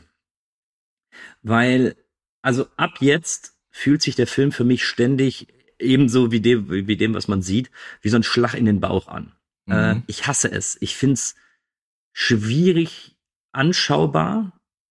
Ich find's sogar fast unguckbar, weil das, was eben jetzt passiert, dieses, dieses systematische Gewaltanwenden an ihr mit erst Schläge ins Gesicht, ähm, Schläge in den Bauch. Sie wird ja später dann auch übelst verprügelt, was ja man dann ja auch an ihrem Gesicht ablesen kann. Mhm. Äh, Das ist so systematisch und auch da merkst du, sie hat nicht den Hauch einer Chance. Mhm. Ich zum Beispiel übrigens finde auch, dass diese Haarschneideszene ähm, wirklich der Moment ist, das muss eine riesige Demütigung sein. Und ich glaube, es geht eher darum. Ich glaube nicht, dass das, äh, sie wird Schlimmeres in diesem Keller erleben und erlebt haben. Aber ich glaube, das ist so die ultimative Demütigung. Ähnlich wie dieses Pinkeln in den Eimer, was sie dann da äh, noch vollziehen musste. Mhm. Mm, Und was die, was diese Sache für mich wirklich äh, kaum guckbar macht, ist die Tatsache, dass wir fast 20 Minuten keine Dialoge mehr haben. Oder gar keine Gespräche mehr. Mhm. Es ist ja wirklich nur noch eine Aneinanderreihung von, von Gewalttätigkeiten, die, ähm, die über Anna hereinbrechen. Und an der Stelle muss man sagen, sie sind unglaublich hart, aber sie sind nicht grafisch hart. Also Mhm. ihr wird nichts, äh, ihr wird nichts abgeschnitten. Es ist jetzt nicht so, dass sie mit Messern oder Werkzeugen malträtiert wird, sondern es ist einfach alltägliche Gewalt. Die fand ich so schlimm, dass ich gerade eben diesen Part für kaum guckbar halte, aber eben so im, im Positiven, nicht weil es nicht weil es schlecht ist, sondern weil es einfach etwas mit in mir auslöst und mit mir macht, wenn ich diesen Film schaue. Ich kann es auch schwer beschreiben, aber irgendwie finde ich, wenn ich so einen Film schaue und dann halt eben diese krassen Sachen schon gesehen habe oder so und ähm, dann bist du darauf eingestellt, dass jetzt irgendwie brutale Sachen in Anführungszeichen passieren. Das ist auch brutal, aber wie du schon gesagt hast, es ist nicht ähm, grafisch brutal oder so, sondern einfach halt unangenehm so ungefähr. Und dieser Switch hat bei mir überhaupt nicht funktioniert. Also irgendwie, ich dachte mir dann auch so, ja, ich, ich, ich war jetzt irgendwie auf dem Trichter, dass sie dir dann irgendwie alle Zähne rausziehen oder irgendwie, keine Ahnung, die Fußnägel kaputt schlagen oder Mhm. keine Ahnung was. Und dann passiert halt sowas und ich fand es jetzt natürlich nicht schön anzuschauen, aber nenn mich einen abgefuckten Motherfucker. aber vielleicht war ich halt einfach von der ersten Hälfte des Films so abgestumpft, dass ich es halt einfach dann eher in Anführungszeichen langweilig fand, weil ich ungefähr wusste, worauf der Film hinaus will und so, und dass sie jetzt halt darauf aus sind, diese Frau zu quälen und so. Und dann dachte ich mir auch so, ich hätte mir eigentlich Oh Gott, ich darf eigentlich gar nicht weiterreden. Aber ich dachte halt wirklich, es ist also die Intention des Films, dass es halt einfach brutal sein soll. Und dann dachte ich mir auch so, ja, wieso muss ich mir jetzt eine halbe Stunde anschauen, wie so ein komischer Boxer da reinkommt und die Tussi verprügelt oder so. Und ich dachte mir halt so, ja, ich verstehe schon, dass es unangenehm sein zu, zu schauen, aber nach dem, was ich gerade schon gesehen habe, ist es halt fast redundant, ich weiß es nicht. Ich mhm. will es nicht runtermachen oder so, aber es war einfach dann so. Glaubst du denn, dass du das jetzt, äh, ich sag mal, äh, abwertend ist das falsche Wort dafür, dass du das jetzt nicht, äh, nicht so schlimm fandest, weil du das Vorhergesehene gesehen hast oder weil es die, die Erzählung darüber war, äh, dass du eben den brutalsten Film der Welt siehst oder einen der schlimmsten Filme der Welt siehst. Dass du dann eventuell in deiner Vorstellung dachtest, ja, okay, jetzt muss noch viel, viel mehr angestellt werden und dass schlussendlich der, der Ruf, der diesem Film vorauseilt, vielleicht gar nicht so positiv für diesen Film ist? Beides. Also war eigentlich mehr oder weniger beides so ein bisschen in die gleiche Richtung. Eben, ich habe gedacht, es wird jetzt wahrscheinlich noch schlimmer, weil der Film ist ja so schlimm. Und ähm, ja, vom, von der Art des Films dachte ich halt, ich meine, wieso sollte denn Splatter-Film, der halt ultra brutal ist, auf einmal in eine andere Richtung gehen? Ja, aber klar, kann das natürlich passieren und das ist vielleicht auch sinnvoll, aber für mich hat es nicht so Sinn gemacht. Wenn du anfängst mit so einem Massaker und irgendwie Splatterfest und so und dann auf einmal versuchst, so ein psychologisch äh, schlimmer Film zu werden und so. Ich weiß nicht, ob es hm, schwierig. Aber ist das nicht vielleicht einer der Punkte, was den Film eben von dem in Anführungsstrichen Otto Normalsplatter oder eben dem dem Torture Porn auch so ein bisschen abhebt? Das kann gut sein. Eben, ich kenne ja gar nicht so viel Torture Porn sein. Also das, meinst du, ja, ja, schon. Dass man eben nicht dieses Prinzip höher, schneller, weiter hat. Also wenn ich am Anfang ein Massaker zeige, muss natürlich im Finale ein noch größeres Massaker her oder mhm. sowas. Mhm. Ähm, ich finde es einen relativ interessanten Kniff und wie gesagt, ich kann nur für mich sprechen. Diese, also diese Passage, diese vielleicht 20 Minuten, die finde ich so grausam. Ähm, es gibt wenig Filme, die ich, oder wo ich im Nachhinein sagen würde, die will ich nie wieder gucken. In den mhm. meisten Fällen will ich sie nie wieder gucken, weil sie schlecht sind oder weil ich sie einfach nur scheiße finde. Ähm, Matthäus gehört zu einem der Filme, die ich auch ungern empfehle, weil sie eben, ich, ich traue mich manchmal nicht, sie zu gucken, weil ich sie so unangenehm finde. Ja, empfehlen würde ich den auch nicht. Also ich meine, wenn ich den jetzt jemand empfehlen würde und sagen, hey, der Film ist cool, schauen dir an und so, dann denkst du halt auch so, ja, eben, weil es halt einfach kein, kein Gaudi-Splatter ist und dann eben gegen Ende halt eben so unangenehm wird. Ich, wie gesagt, ich fand es ja auch unangenehm, aber ich habe eigentlich darauf gewartet, dass es eben auf dieser anderen Art unangenehm bleibt und jetzt nicht dann irgendwie in so eine stupide, ja, stupide ist das falsche Wort, aber in so eine, ja, weiß nicht. Ja, ich, ich, ich weiß aber, was du meinst, ohne dass du es aussprichst. Danke, danke, danke. Liebe Zuhörer, ich hoffe, ihr auch. ähm, nehmen wir vielleicht noch mal einen Schluss mit hinzu. Äh, ja, einem, jetzt wird's erst spannend. Ihr dachtet einem, schon, wir haben ja schon über alles geredet, aber da kommt ja noch was. äh, ab einem gewissen Punkt in der, äh, in der, ja, in der Läuterung von Anna äh, wird dann festgestellt, dass sie scheinbar diesen, diesen Zustand oder kurz davor ist, diesen Zustand zu erreichen. Also wir erinnern uns nochmal zurück, dieser Kult geht davon aus, wenn eine Person leidet und kurz vor dem Tod steht, kann sie in die, kann sie sehen, was nach dem Tod passiert. Also befindet sich im Endeffekt zwischen den Welten. Und mhm. Anna hat jetzt wohl nach diesem, nach ihrem ganzen Martyrium, was eben überwiegend aus Schlägen und Demütigungen äh, bestand, hat sie diesen Zustand wohl erreicht und wird in eine, wird in einen anderen Raum gebracht, in eine Vorrichtung eingespannt und wir können uns in diesem Moment erst nur vorstellen, was passiert. Wir sehen auch später, was passiert, denn Anna wurde komplett gehäutet bis auf das Gesicht. Und sie lebt dabei noch. Mhm.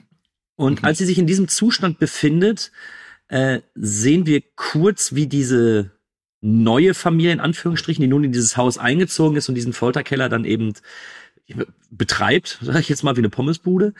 Ähm, wie dort eben alle aufgeregt sind und gesagt wird, es ist soweit, es ist soweit. Und die Mademoiselle wird angerufen, die alte Dame, die aussieht wie aus dem fünften Element. und es wird eine Versammlung einberufen. Und die alte Dame geht zu Anna. Anna flüstert oder fragt sie, was sie sieht, was sie, was sie erfahren hat. Und Anna flüstert es ihr ins Ohr.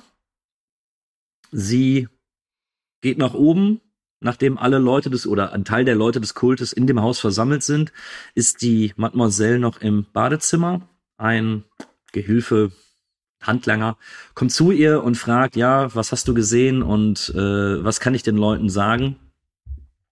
Und ihr letzter Satz ist schlussendlich nur, können Sie sich vorstellen, was nach dem Tod passiert? Können Sie? Dann zweifeln sie, sie steckt sich einen Revolver in den Mund und drückt ab. Und mit dieser Szene endet der Film. Deine Meinung zum Ende? Ha, hu, ha, hu, ha. Jetzt hatte ich gerade noch ein, zwei Gedanken. Jetzt habe ich dir einfach so zugehört und habe ein bisschen durchs Zimmer geschaut. ja, interessant. Also ich finde wirklich. Äh, vielleicht erstmal nur den einzelnen Ablauf. Ich glaube, über die, über die Deutung des Endes können wir gleich nochmal reden. Ähm, Ah, stimmt, ich hatte noch einen Gedanken zu dem, äh, weil diese Häutungsszene zum Beispiel. Ich meine, wir ja. haben uns ungefähr eine Stunde lang drüber unterhalten, bevor ich den Film dann geschaut habe, was ist denn die ungeschnittene Fassung und so. Ja. Und ähm, eben nochmal zu diesem brutalen und Dings und so.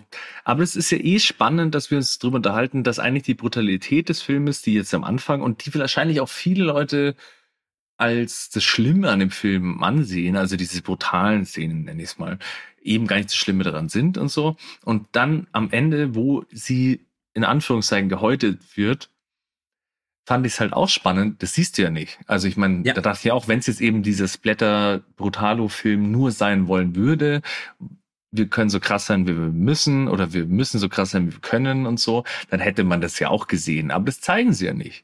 Also ich meine, du siehst ja eben, was so ein Film ja dann ausmacht, ist, dass du, was du nicht siehst, so ungefähr. Und das machen sie da ja auch. Und da dachte ich mir schon auch, okay, was du ja vorher schon angesprochen hast, Torture Porn, ja oder nein. Und da dachte ich mir auch so, ja, okay, nee, dem geht's dann eben in der Hälfte des Films zumindest schon darum, dass es jetzt nicht nur krass ist und so, weil sonst hätten sie es ja gezeigt. Das zeigen sie ja nicht. Ganz genau. Und ich glaube, generell ähm, spricht diese Szene arg dafür, dass wir uns eben nicht unbedingt in einem Torture-Porn-Film äh, befinden, weil genau. hier, wo du die Möglichkeit hast, wirklich absolut ja, explizit genau. zu werden.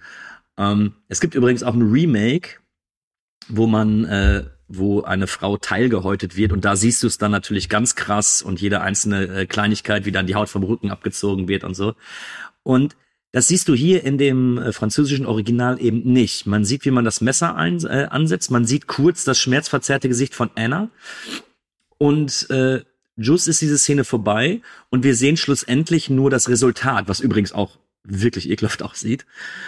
Ja, ähm, es hat ähm, schon was Künstlerisches. Das sieht aus wie, keine Ahnung, schau dir ja. mal ein Toolbooklet an oder so. Ja. Aber deswegen irgendwie ein bisschen schwierig natürlich zwischen diesen verschiedenen Genres hin und her zu springen. Da habe ich ein bisschen mein Problem damit.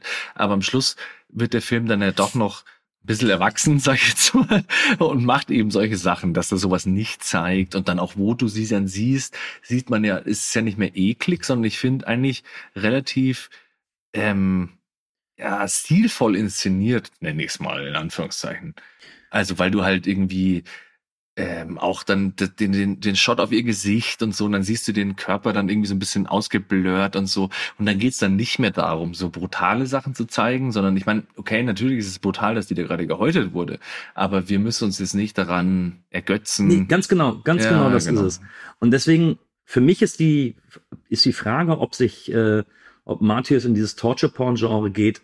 Also spätestens mit dem Ende ist für mich, für mich persönlich klar, dass dem nicht so ist. Ähm, ich glaube aber, das ist einfach eine reine Definitionssache, wie man es sieht. Aber ich finde es auch nur in, intelligent und erwachsen, dass man das eben nicht sieht. Und was ich eben so spannend finde, ähm, es wird ja später auch, äh, gibt es eine ganz, ganz kurze äh, Szene, wenn diese Mitglieder des Kults vor der Treppe stehen und dann sagt jemand, wir müssen unserem Subjekt die Ehrfurcht entgegenbringen, die es verdient. Mhm.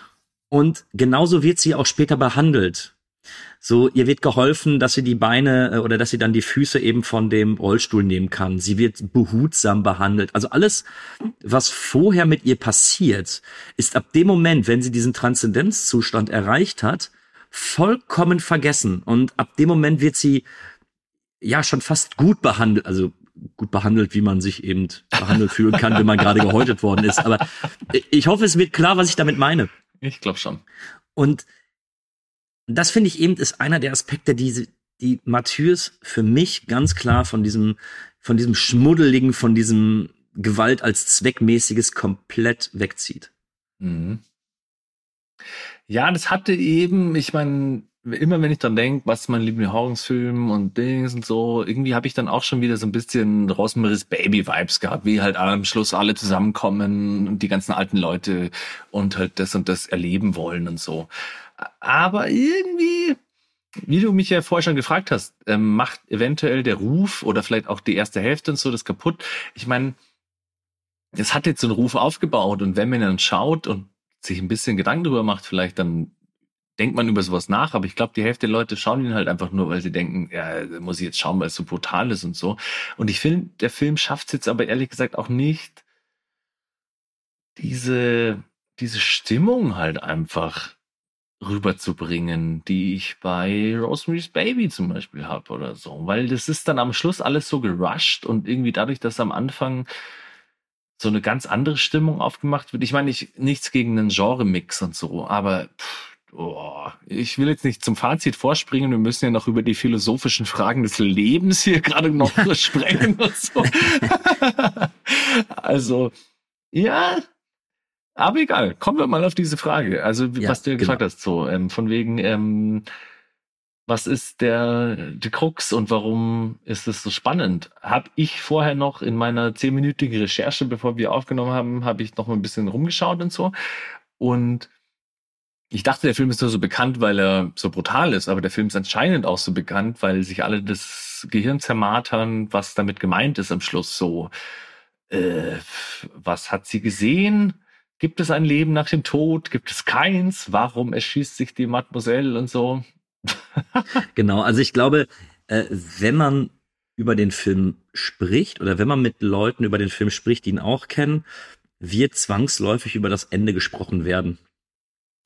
Und äh, nochmal zur Erinnerung, Anna hat ja dann eben in ihrem Transzendenzzustand der Mademoiselle etwas ins Ohr geflüstert, woraufhin sie sich ja erschießt und äh, alles hinter sich lässt, was sie eben äh, aufgebaut hat. Und da stellt sie natürlich zum ersten Mal die Frage, bevor wir überhaupt darauf eingehen, was hat sie ihr denn zugeflüstert? Für wen macht dieser Kult das Ganze denn? Und Bist du ein religiöser Mensch, Kühne? Bist du ich, ein religiöser äh, nein, Mensch? Nein, gar nicht. okay.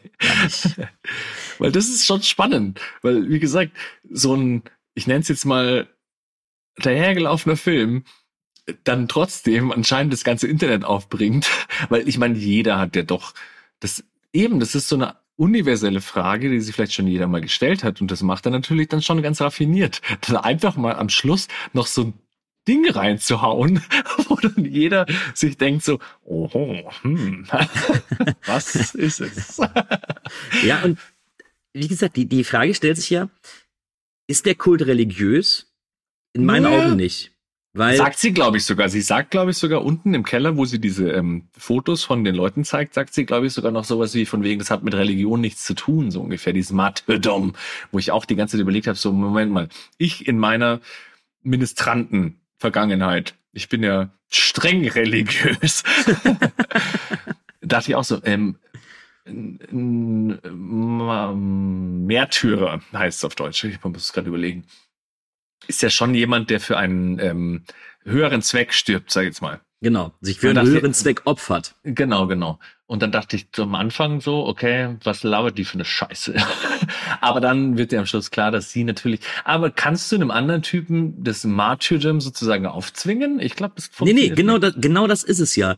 Ab dem Moment ist es nämlich schon ein bisschen hinfällig. Mhm. Weil wenn die ganze, wenn sie die ganze Zeit von, ähm, von Märtyrern spricht, ist es ist es komplett schon hinfällig, weil du kannst es eben keinem aufzwingen.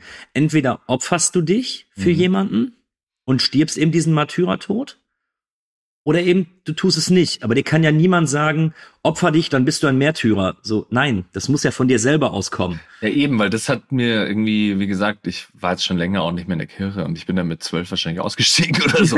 also, aber trotzdem dachte ich so, Moment mal, ähm, du kannst ja niemanden zwingen, ein Märt Märtyrer zu sein. Also so, so richtig, da habe ich schon ein bisschen nachgedacht und dachte mir so, Moment, irgendwas passt da nicht. Und dann aber auch so dieses, ähm, Leben nach dem Tod, okay, sie sind nicht religiös, aber sie glauben offensichtlich an ein Leben nach dem Tod. Kann ja sein, ich weiß es nicht, kenne mich da nicht so aus. Also, äh, doch, kannst, kannst du sein. Also okay. es gibt ja eben die, die Gläubigen, also, oh, ich hoffe, ich gebe das jetzt richtig wieder. Komm jetzt, Sonst, richtig, richtig äh, in die vollen Kühne. Auf geht's. Es, ich, es gibt eben einmal die Möglichkeit des äh, Christ, also des, des religiösen Glaubens mit dem Paradies, in welcher Form auch immer, mhm. oder Buddhismus, ich werde neugeboren oder sonst was. Das ist, mhm. es gibt eben diesen religiösen Glauben. Dann gibt's, glaube ich, den Agnostiker, der glaubt, dass nach dem Tod noch irgendetwas ist, egal in welcher Form. Und es gibt den Atheisten, der dann sagt, ich glaube, danach ist nichts. So, wir mhm. hören einfach auf zu existieren und damit ist meine Existenz komplett weg. Wo stehst du, Kühne? Was ich sagst bin, du? Ich bin Atheist. Ist es alles vorbei danach? Für mich ist tatsächlich alles vorbei. Ich kann mich nicht daran erinnern, dass vorher irgendwas war. Also gehe ich einfach davon aus, dass es dann einfach vorbei ist, ja. Hey, soll ich jetzt hier mal ganz exklusiv, ich weiß nicht, ob ich schon öfter erzählt habe oder ob ich es jetzt hier das erste Mal erzähle oder vielleicht nicht on the air natürlich, aber meine auch bevor ich schon in eure Filmbubble eingestiegen bin, ihr fucking Nerds. Aber trotzdem, irgendwie hatte ich immer das Gefühl von Himmel und Hölle, ganz strange, war immer so, ähm, also beides ist so ein Afterlife, da gehst du einfach in so eine Art Videothek rein, wo dein ganzes Leben in so Videos, also wie, wie so eine Blockbuster-Videothek, weißt schon, dann ist so richtig geordnet, hier das Jahr, der Monat und so, kannst dir alles nochmal anschauen. Und die der Himmel ist, du kannst es dir anschauen in Ruhe, kannst dir alles anschauen, keine Ahnung was und so. Und die Hölle ist dann das, genau der gleiche Raum, nur schauen dann alle anderen mit und schauen, schauen die anderen Sachen, die du jetzt eigentlich nicht willst, dass sie gesehen werden, von anderen Leuten aber mitgeschaut werden oder so. Graurig. Grausig, also, grausig. Genau, eigentlich theoretisch macht es ja voll Spaß, dein Leben nochmal Re äh, Revue passieren lassen zu können oder so, aber die Sachen, die du eigentlich nicht sehen willst, mit ganz vielen Leuten in so einem Kino zu schauen, ist bestimmt das Schlimmste. So. Ja, ja. Irgendwie so eine Vorstellung hatte ich da immer. Aber egal. aber wie gesagt, also Sie haben ja gesagt, dass Sie nicht an Religion glauben. Mhm. Ähm, dementsprechend muss es was Wissenschaftliches sein in irgendeiner Art und Weise. Ah, die oder sahen aber, aber auch nicht aus wie Wissenschaftler. Oder aber es ist einfach wie so eine Art elitärer Verein, die das nur machen, um ihre eigene Angst vor dem Tod mhm. entgegenzu, äh, entgegenzuschauen. Ja. Wo würdest du diesen Kult einordnen? Ich, also ich kann es überhaupt nicht nachvollziehen und verstehe es auch nicht. Also ich meine, man sieht ja am Schluss, diese Leute sind ja alle so ein bisschen älter, sag ich jetzt mal. Mhm. Wie Bijan Malkovich, keine Ahnung, die wollen wahrscheinlich alle. Pff. Ich meine, die können ja nicht mal in ein neues Leben rein. Also die wollen ja nur wissen, was da passiert und so. Also ich finde es völlig. Das, das hat mich, glaube ich, an dem Film dann auch so ein bisschen aufgeregt. Diese, obwohl sie ja sagen, sie nicht religiös, hat der Film dann trotzdem so einen komischen religiösen Touch irgendwie gegen Ende oder halt eben so einen völlig antireligiösen Touch. Also ich meine, ich glaube, die Message des Films ist so von wegen, ähm, es gibt kein Leben nach dem Tod, hört auf, so scheiße zu sein. Irgendwie sowas in die Richtung. Okay, okay, wenn wir das nicht beantworten können, dann können wir vielleicht wirklich auf die, äh, auf die Frage eingehen, warum hat sich die Mademoiselle erschossen, beziehungsweise was hat Anna ihr gesagt? Weil wenn für dich die Message ist, es gibt kein Leben nach dem Tod, glaubst du, dass das der Grund ist, warum sie sich erschießt? Nee, entweder, ja, wie gesagt, also das ist halt eigentlich ein geniales Ende, weil jeder sich was überlegen kann und so. Aber ich finde es auch ein bisschen lazy, also ich meine, die drei oder vier Möglichkeiten sind halt, dass sie sagt, ähm, ja, viel Spaß. Ich komme in den Himmel oder das Leben nach dem Tod ist endgeil, aber ich bin halt auch ein guter Mensch gewesen und du offensichtlich nicht. Deswegen wirst du halt in der Hölle brennen. Das ist aber schon wieder zu religiös. Ja, aber es wäre ja auch, dann wird sie sich ja nicht erschießen. Dann wird sie ja so lange wie möglich noch auf dem Planeten verweilen. eben. Ja, ja, ja. Ja, oder sie sagt halt, es ist endsgeil, stirb so schnell wie möglich, du dumme Sau. Habe ich, Ich auch nicht. drüber nachgedacht. Macht insofern Sinn, dass sie sich äh, dann umgehend erschießt. Ähm, es stellt sich nur die Frage, warum sagt sie dann ihren, ja, ihrem, ihren Anhängern nicht Bescheid? Ist es dann vielleicht der Grund, dass sie nicht möchte, dass das Leben der, der noch Lebenden endet und die dann ja so oder so erfahren, was nach dem Tod passiert? Auch Willst du möglich. wissen, was meine ehrliche Meinung ist? Ja. Ich glaube, dass der Regisseur einfach ein. Mir fällt das deutsche Wort nicht ein. Genau das damit wollte. Und halt einfach so einen prätentiösen Scheißende zu so einem Film machen wollte, wo sich dann alle den Film anschauen, weil der, der als brutalste Film der Welt gilt, weil der so schlimm ist. Und dann mit so einem Ambiguity-Ende aufhört und dann sich alle denken, was, was, und sich zu viele Gedanken drüber machen. Und das meine ich, das meine ich genau mit innerer Logik.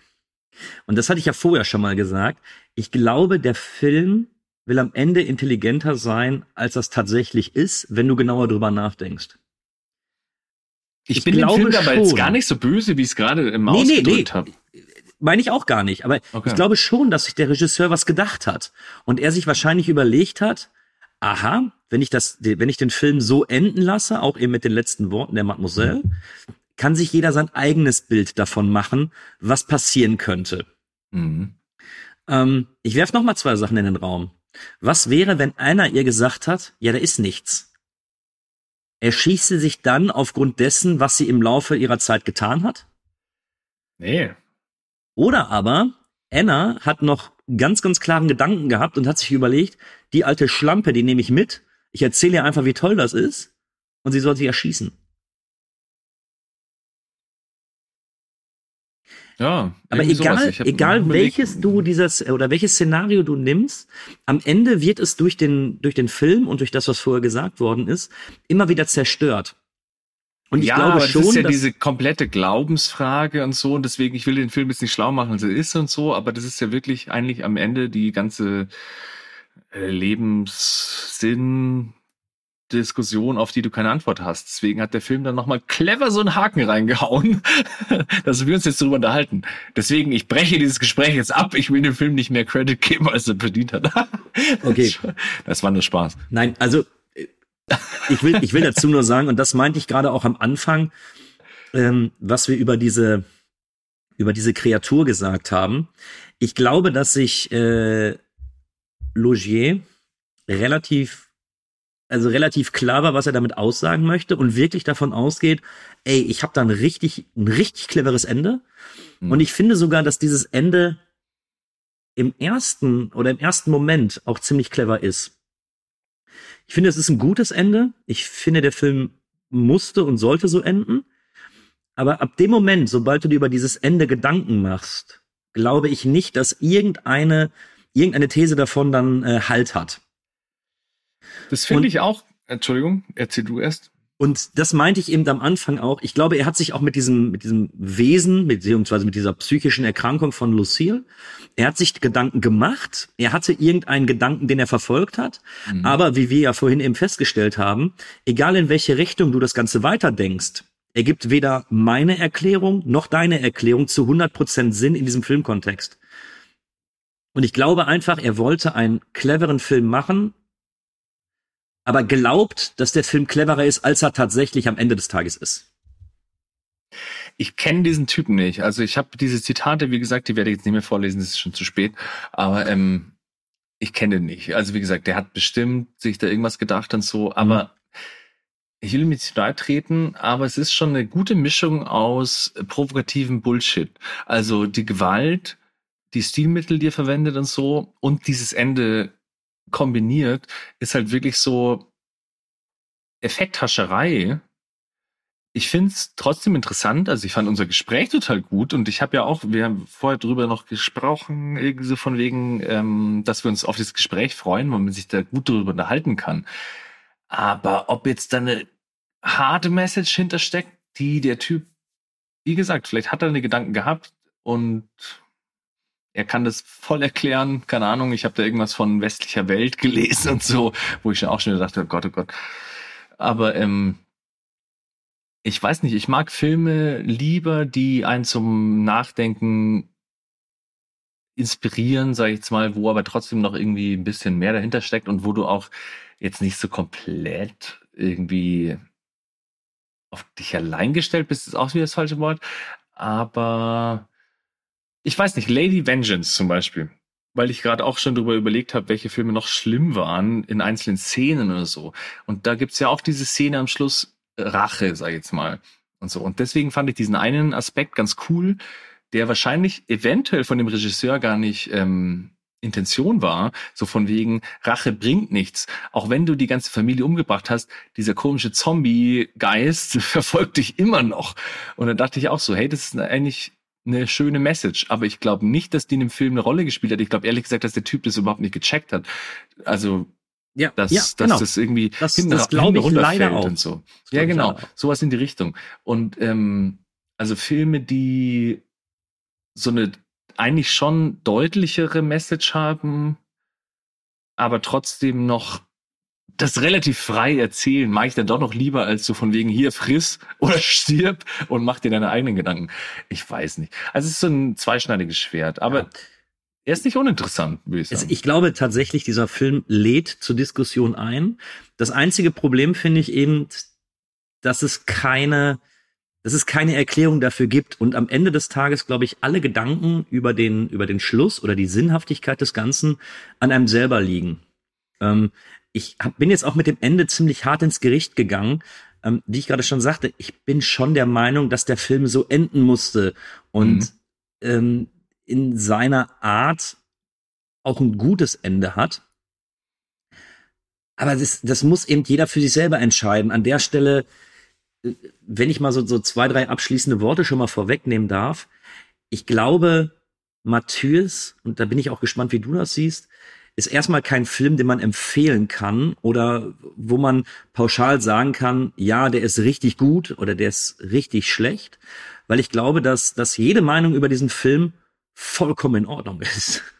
Ja, ich finde auch, also ich meine, eben dieses Gespräch so von wegen, ja, was wird sie wohl gesagt haben? Was ist denn jetzt am Schluss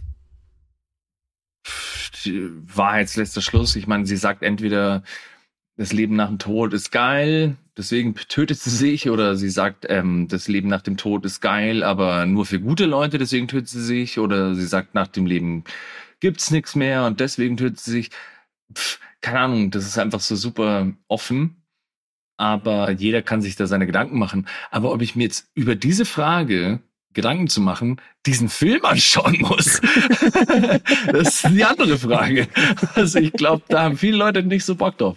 Ich meine, der Film ist, äh, wir können ja mal kurz noch mal sagen, also ich meine, ich war angenehm angetan, dass der Film halt ich habe lange nicht mehr so, wie gesagt, außer letztes Jahr diesen The Sadness-Film, da ist es auch schon immer so ein Ding, der ist halt einfach so gut gemacht, dass dieser Splatter-Spaß in Anführungszeichen so realistisch aussieht und wenn es dann kein Spaß ist, ist es halt einfach voll krass irgendwie. Also es sieht Mhm. alles viel zu realistisch aus, diese ganzen Effekte und so.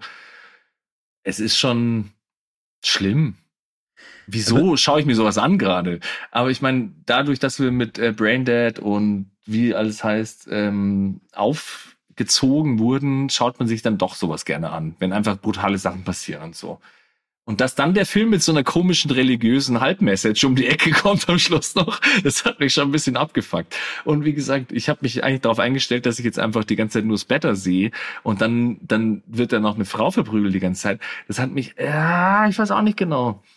Also, Ja, es triggert einen, oder? Also ich finde schon, dass man, äh, ich finde jeden, vielleicht mal um mein, um mein Fazit so ein bisschen vorwegzunehmen, ich mag den Film sehr gerne, weil der Film etwas mit mir macht, was die wenigsten Filme machen. Und Mhm. zwar, ich mache ihn aus und fühle mich, ich möchte nach duschen gehen. Der ist so, ich finde, das ist so ein richtiger Schlag in die Magengrube. Und als ich ihn, ich kann mich noch genau daran erinnern, als ich ihn das erste Mal gesehen habe, äh, der hat mich vollkommen fertig gemacht. mhm. Und äh, wenn das ein Film in mir auslöst, Und das ist jetzt nicht irgendwie auf ekelhafte Weise oder auf äh, sadistische Art und Weise geschehen, sondern wirklich so, wie der Film dargestellt ist, dann kann ich ihn in meiner Bewertung nicht als schlecht empfinden. Mhm. Es ist kein Film, den ich empfehlen würde. Ich mag ihn aber insofern gerne, dass ich ihm einfach hoch anrechne, wie er das inszeniert hat und äh, was er da gezeigt hat und in welcher Art er das gezeigt hat. Allerdings bin ich jetzt auch der Ansicht, so für die nächsten fünf, sechs, sieben Jahre muss ich jetzt Martyrs auch nicht nochmal sehen. ich frage mich die ganze Zeit nur, ob man den Film halt auch ähm, äh, raffinierter hätte darstellen können, wenn also wie gesagt, die Message, da müssen wir schon drüber unterhalten, ob das wirklich äh, sinnhaft ist, was die da so, was der Sinn des Films ist und so, ob man den nicht einfach irgendwie, wie gesagt, ich komme jetzt wieder auf Lady Vengeance oder so, keine Ahnung was, den einfach so ein bisschen äh, psychologischer auf, aufziehen hätte können, dass die Message des Films obwohl die Message halt auch scheiße ist. Also weil sie nicht da ist. Ich weiß es nicht. Also es gibt halt zwei, drei Sachen in dem Film, wo ich dachte, das wäre spannend gewesen. Also dieses so von wegen Rache macht keinen Sinn, das wird dich von deinem Trauma nicht befreien. Oder ähm, äh, glaub dem mit seinem Trauma und seinem Dings lieber mal schon, auch wenn du das nicht nachvollziehen kannst, glaub ihm jetzt mal. Also das war diese Anfangsgeschichte, wo diese Anna ihr nicht glaubt und ich dachte, da entspinnt sich noch mehr draus, so von wegen so, ja, sie hat jetzt die ganze Zeit nicht geglaubt und jetzt wird's ganz schlimm für sie oder so. Ich meine, im Endeffekt passiert das ja auch, aber das, hätte, das war nicht Thema des Films. Also da gab es zwei Themen in dem Film, die ich total spannend gefunden hätte, die ein guter Regisseur wahrscheinlich auch ohne diese Gewaltexzesse super krass inszeniert hätte, dass es dir wirklich auch die Magengrube umdreht. Und da mhm. brauche ich keine Nägel, die aus irgendwelchen Köpfen gezogen werden oder so. Ich meine, ich mag das ja auch. Es ist ja auch schön, dass man einen Film macht, der halt dann einfach so als brutalster Film der Welt ungefähr gilt und so. Das kann man ja gerne da rein, reinstreuen noch. Aber dass der Film dann sich von den zwei Themen entfernt hat zu einem Thema, wo es darum geht, was ist der Sinn des Lebens? Was passiert nach dem Tod? Und so, ah, also, ich weiß nicht. Also, der hat sich da schon so ein bisschen verhoben. Ja, okay. Aber äh, du hattest es jetzt häufig angesprochen. Würdest du ihn denn als einen der brutalsten Filme der Welt äh, betiteln? Nee, also ich meine, diese ganzen brutalen Szenen, die am Anfang passieren, das habe ich, ähm, keine Ahnung, das schaut man auf Amazon bei, keine Ahnung, The Boys zum Beispiel die ganze Zeit. Ich meine, das ist natürlich in einem lustigen Kontext, sag ich mal. Aber zum Beispiel, wo die die den mit dem Hammer den Schädel einschlägt oder so. Ja, I. Ist es I, aber das siehst du doch bei The Boys auch die ganze Zeit. Naja.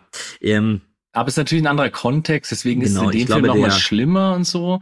Ich, ich, glaube, der, der Ruf des Films äh, basiert eher auf dem Kontext, auf dem er gezeigt wird, weil ähm, ich habe jetzt den Frontiers nicht mehr im Kopf, aber ich finde, von der grafischen Gewalt her weiß ich, dass ich High Tension und ähm, und auch Inside um einiges härter fand.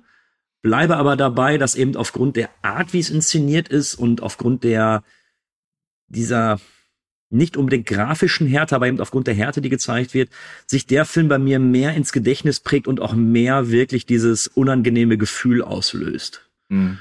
Ja, die mhm. anderen Filme kenne ich jetzt nicht, aber du hast ja auch eher davon gesprochen vorher, diese Szenen nach, also wo sie in den Keller kommt und ja, so, und dass das halt eben ja, eben, aber das ist jetzt nicht äh, blutig, brutal, nee, nee. sag ich jetzt mal, sondern einfach nur unangenehm brutal. Also ich glaube, der, der Ruf des Filmes wird dem Film insofern nicht gerecht, ähm, dass er, dass er eben vermittelt, ey, du bekommst jetzt hier wirklich übelsten Splatter und vergisst Tanz der Teufel, vergisst Braindead, guck dir Martyrs an und dann guckst du aber Martyrs und bist relativ weit davon weg, sowas wie Branded eben zu sehen. Ne? Und ich glaube, dass der Ruf des Filmes jetzt vielleicht auch dazu geführt hat, dass du gesagt hast, ah, okay, hätte besser sein können.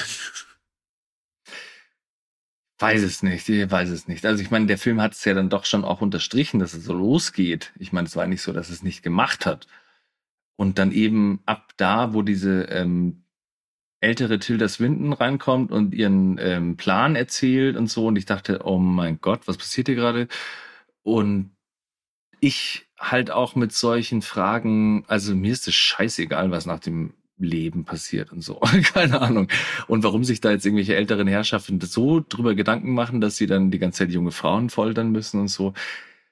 Ach Gott, ey, ah, das war auch so ein Punkt, aber da, jetzt ist auch schon zu spät, darüber zu reden, diese komische junge Frauengeschichte und dass ja auch in dem Film zur Abwechslung mal die böse Wichte auch Wichtinnen sind und so. War alles ganz spannende Geschichten da drin gewesen, eigentlich.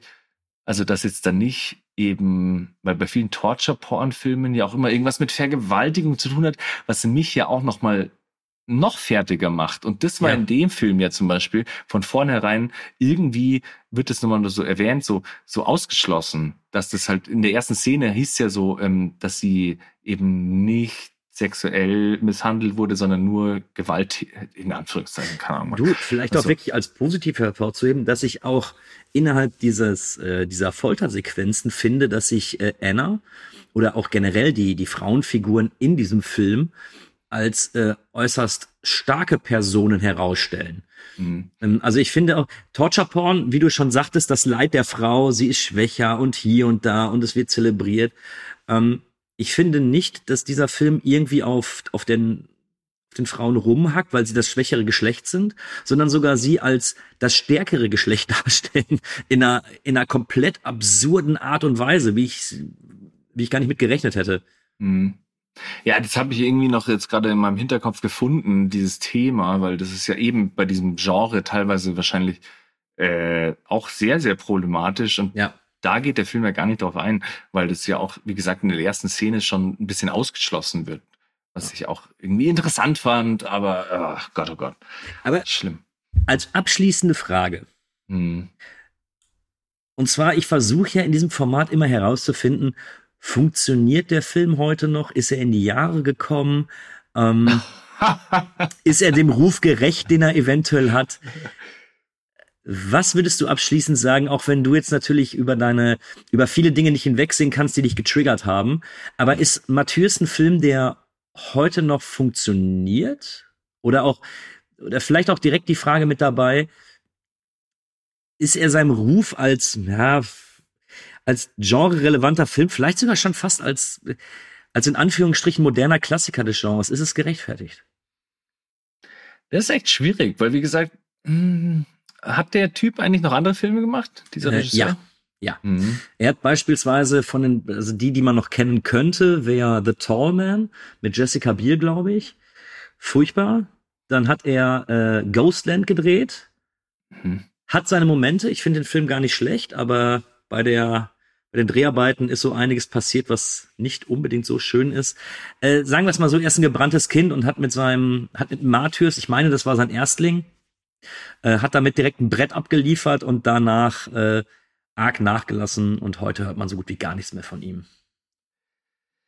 Aber das ist nicht sein Ding, dass sie die ganze Zeit irgendwelche pseudo-intellektuellen, existenziellen Fragen aufwirft in allen nicht, dass ich, so. Nicht, okay. dass ich wüsste. Also ich habe jetzt auch nur Tallman und Ghostland gesehen. Äh, Ghostland hat natürlich auch noch einen interessanten Twist innerhalb der Geschichte. Äh, aber ich würde jetzt nicht sagen, dass das sein Ding ist, nein. Ich habe nur noch gelesen, dass der Regisseur anscheinend mal kurzzeitig für dieses Hellraiser Remake im Gespräch war, wo ich auch dachte im Nachhinein, das hätte er mal machen sollen, weil dann, wie gesagt, Hellraiser ist so ein Film, der hat ja auch also jetzt nicht so eine existenzielle Frage drunter oder so, aber trotzdem hat er irgendwie so einen, also einen künstlerischen ja, ja ja. nicht philosophisch, ist auch schon wieder übertrieben, aber du weißt schon, so ein kleiner ja, ja. Anspruch irgendwie so. Keine Ahnung. Und dann er wirkt irgendwie erwachsener und intelligenter, als er eigentlich ist. Genau, genau. Immer dieses ähm, Erwachsene-Themen. Die da so, ja.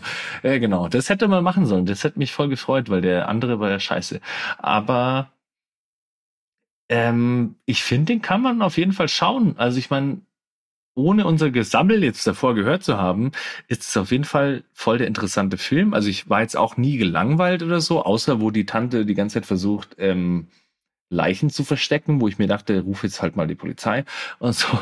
Also ähm, da muss man schon ein bisschen ausschalten.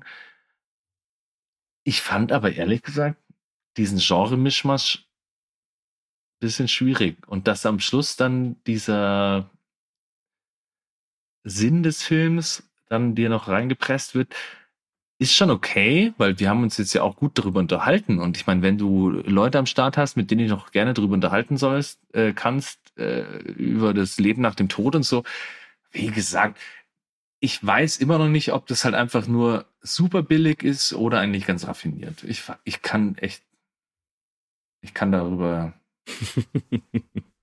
ich weiß nicht.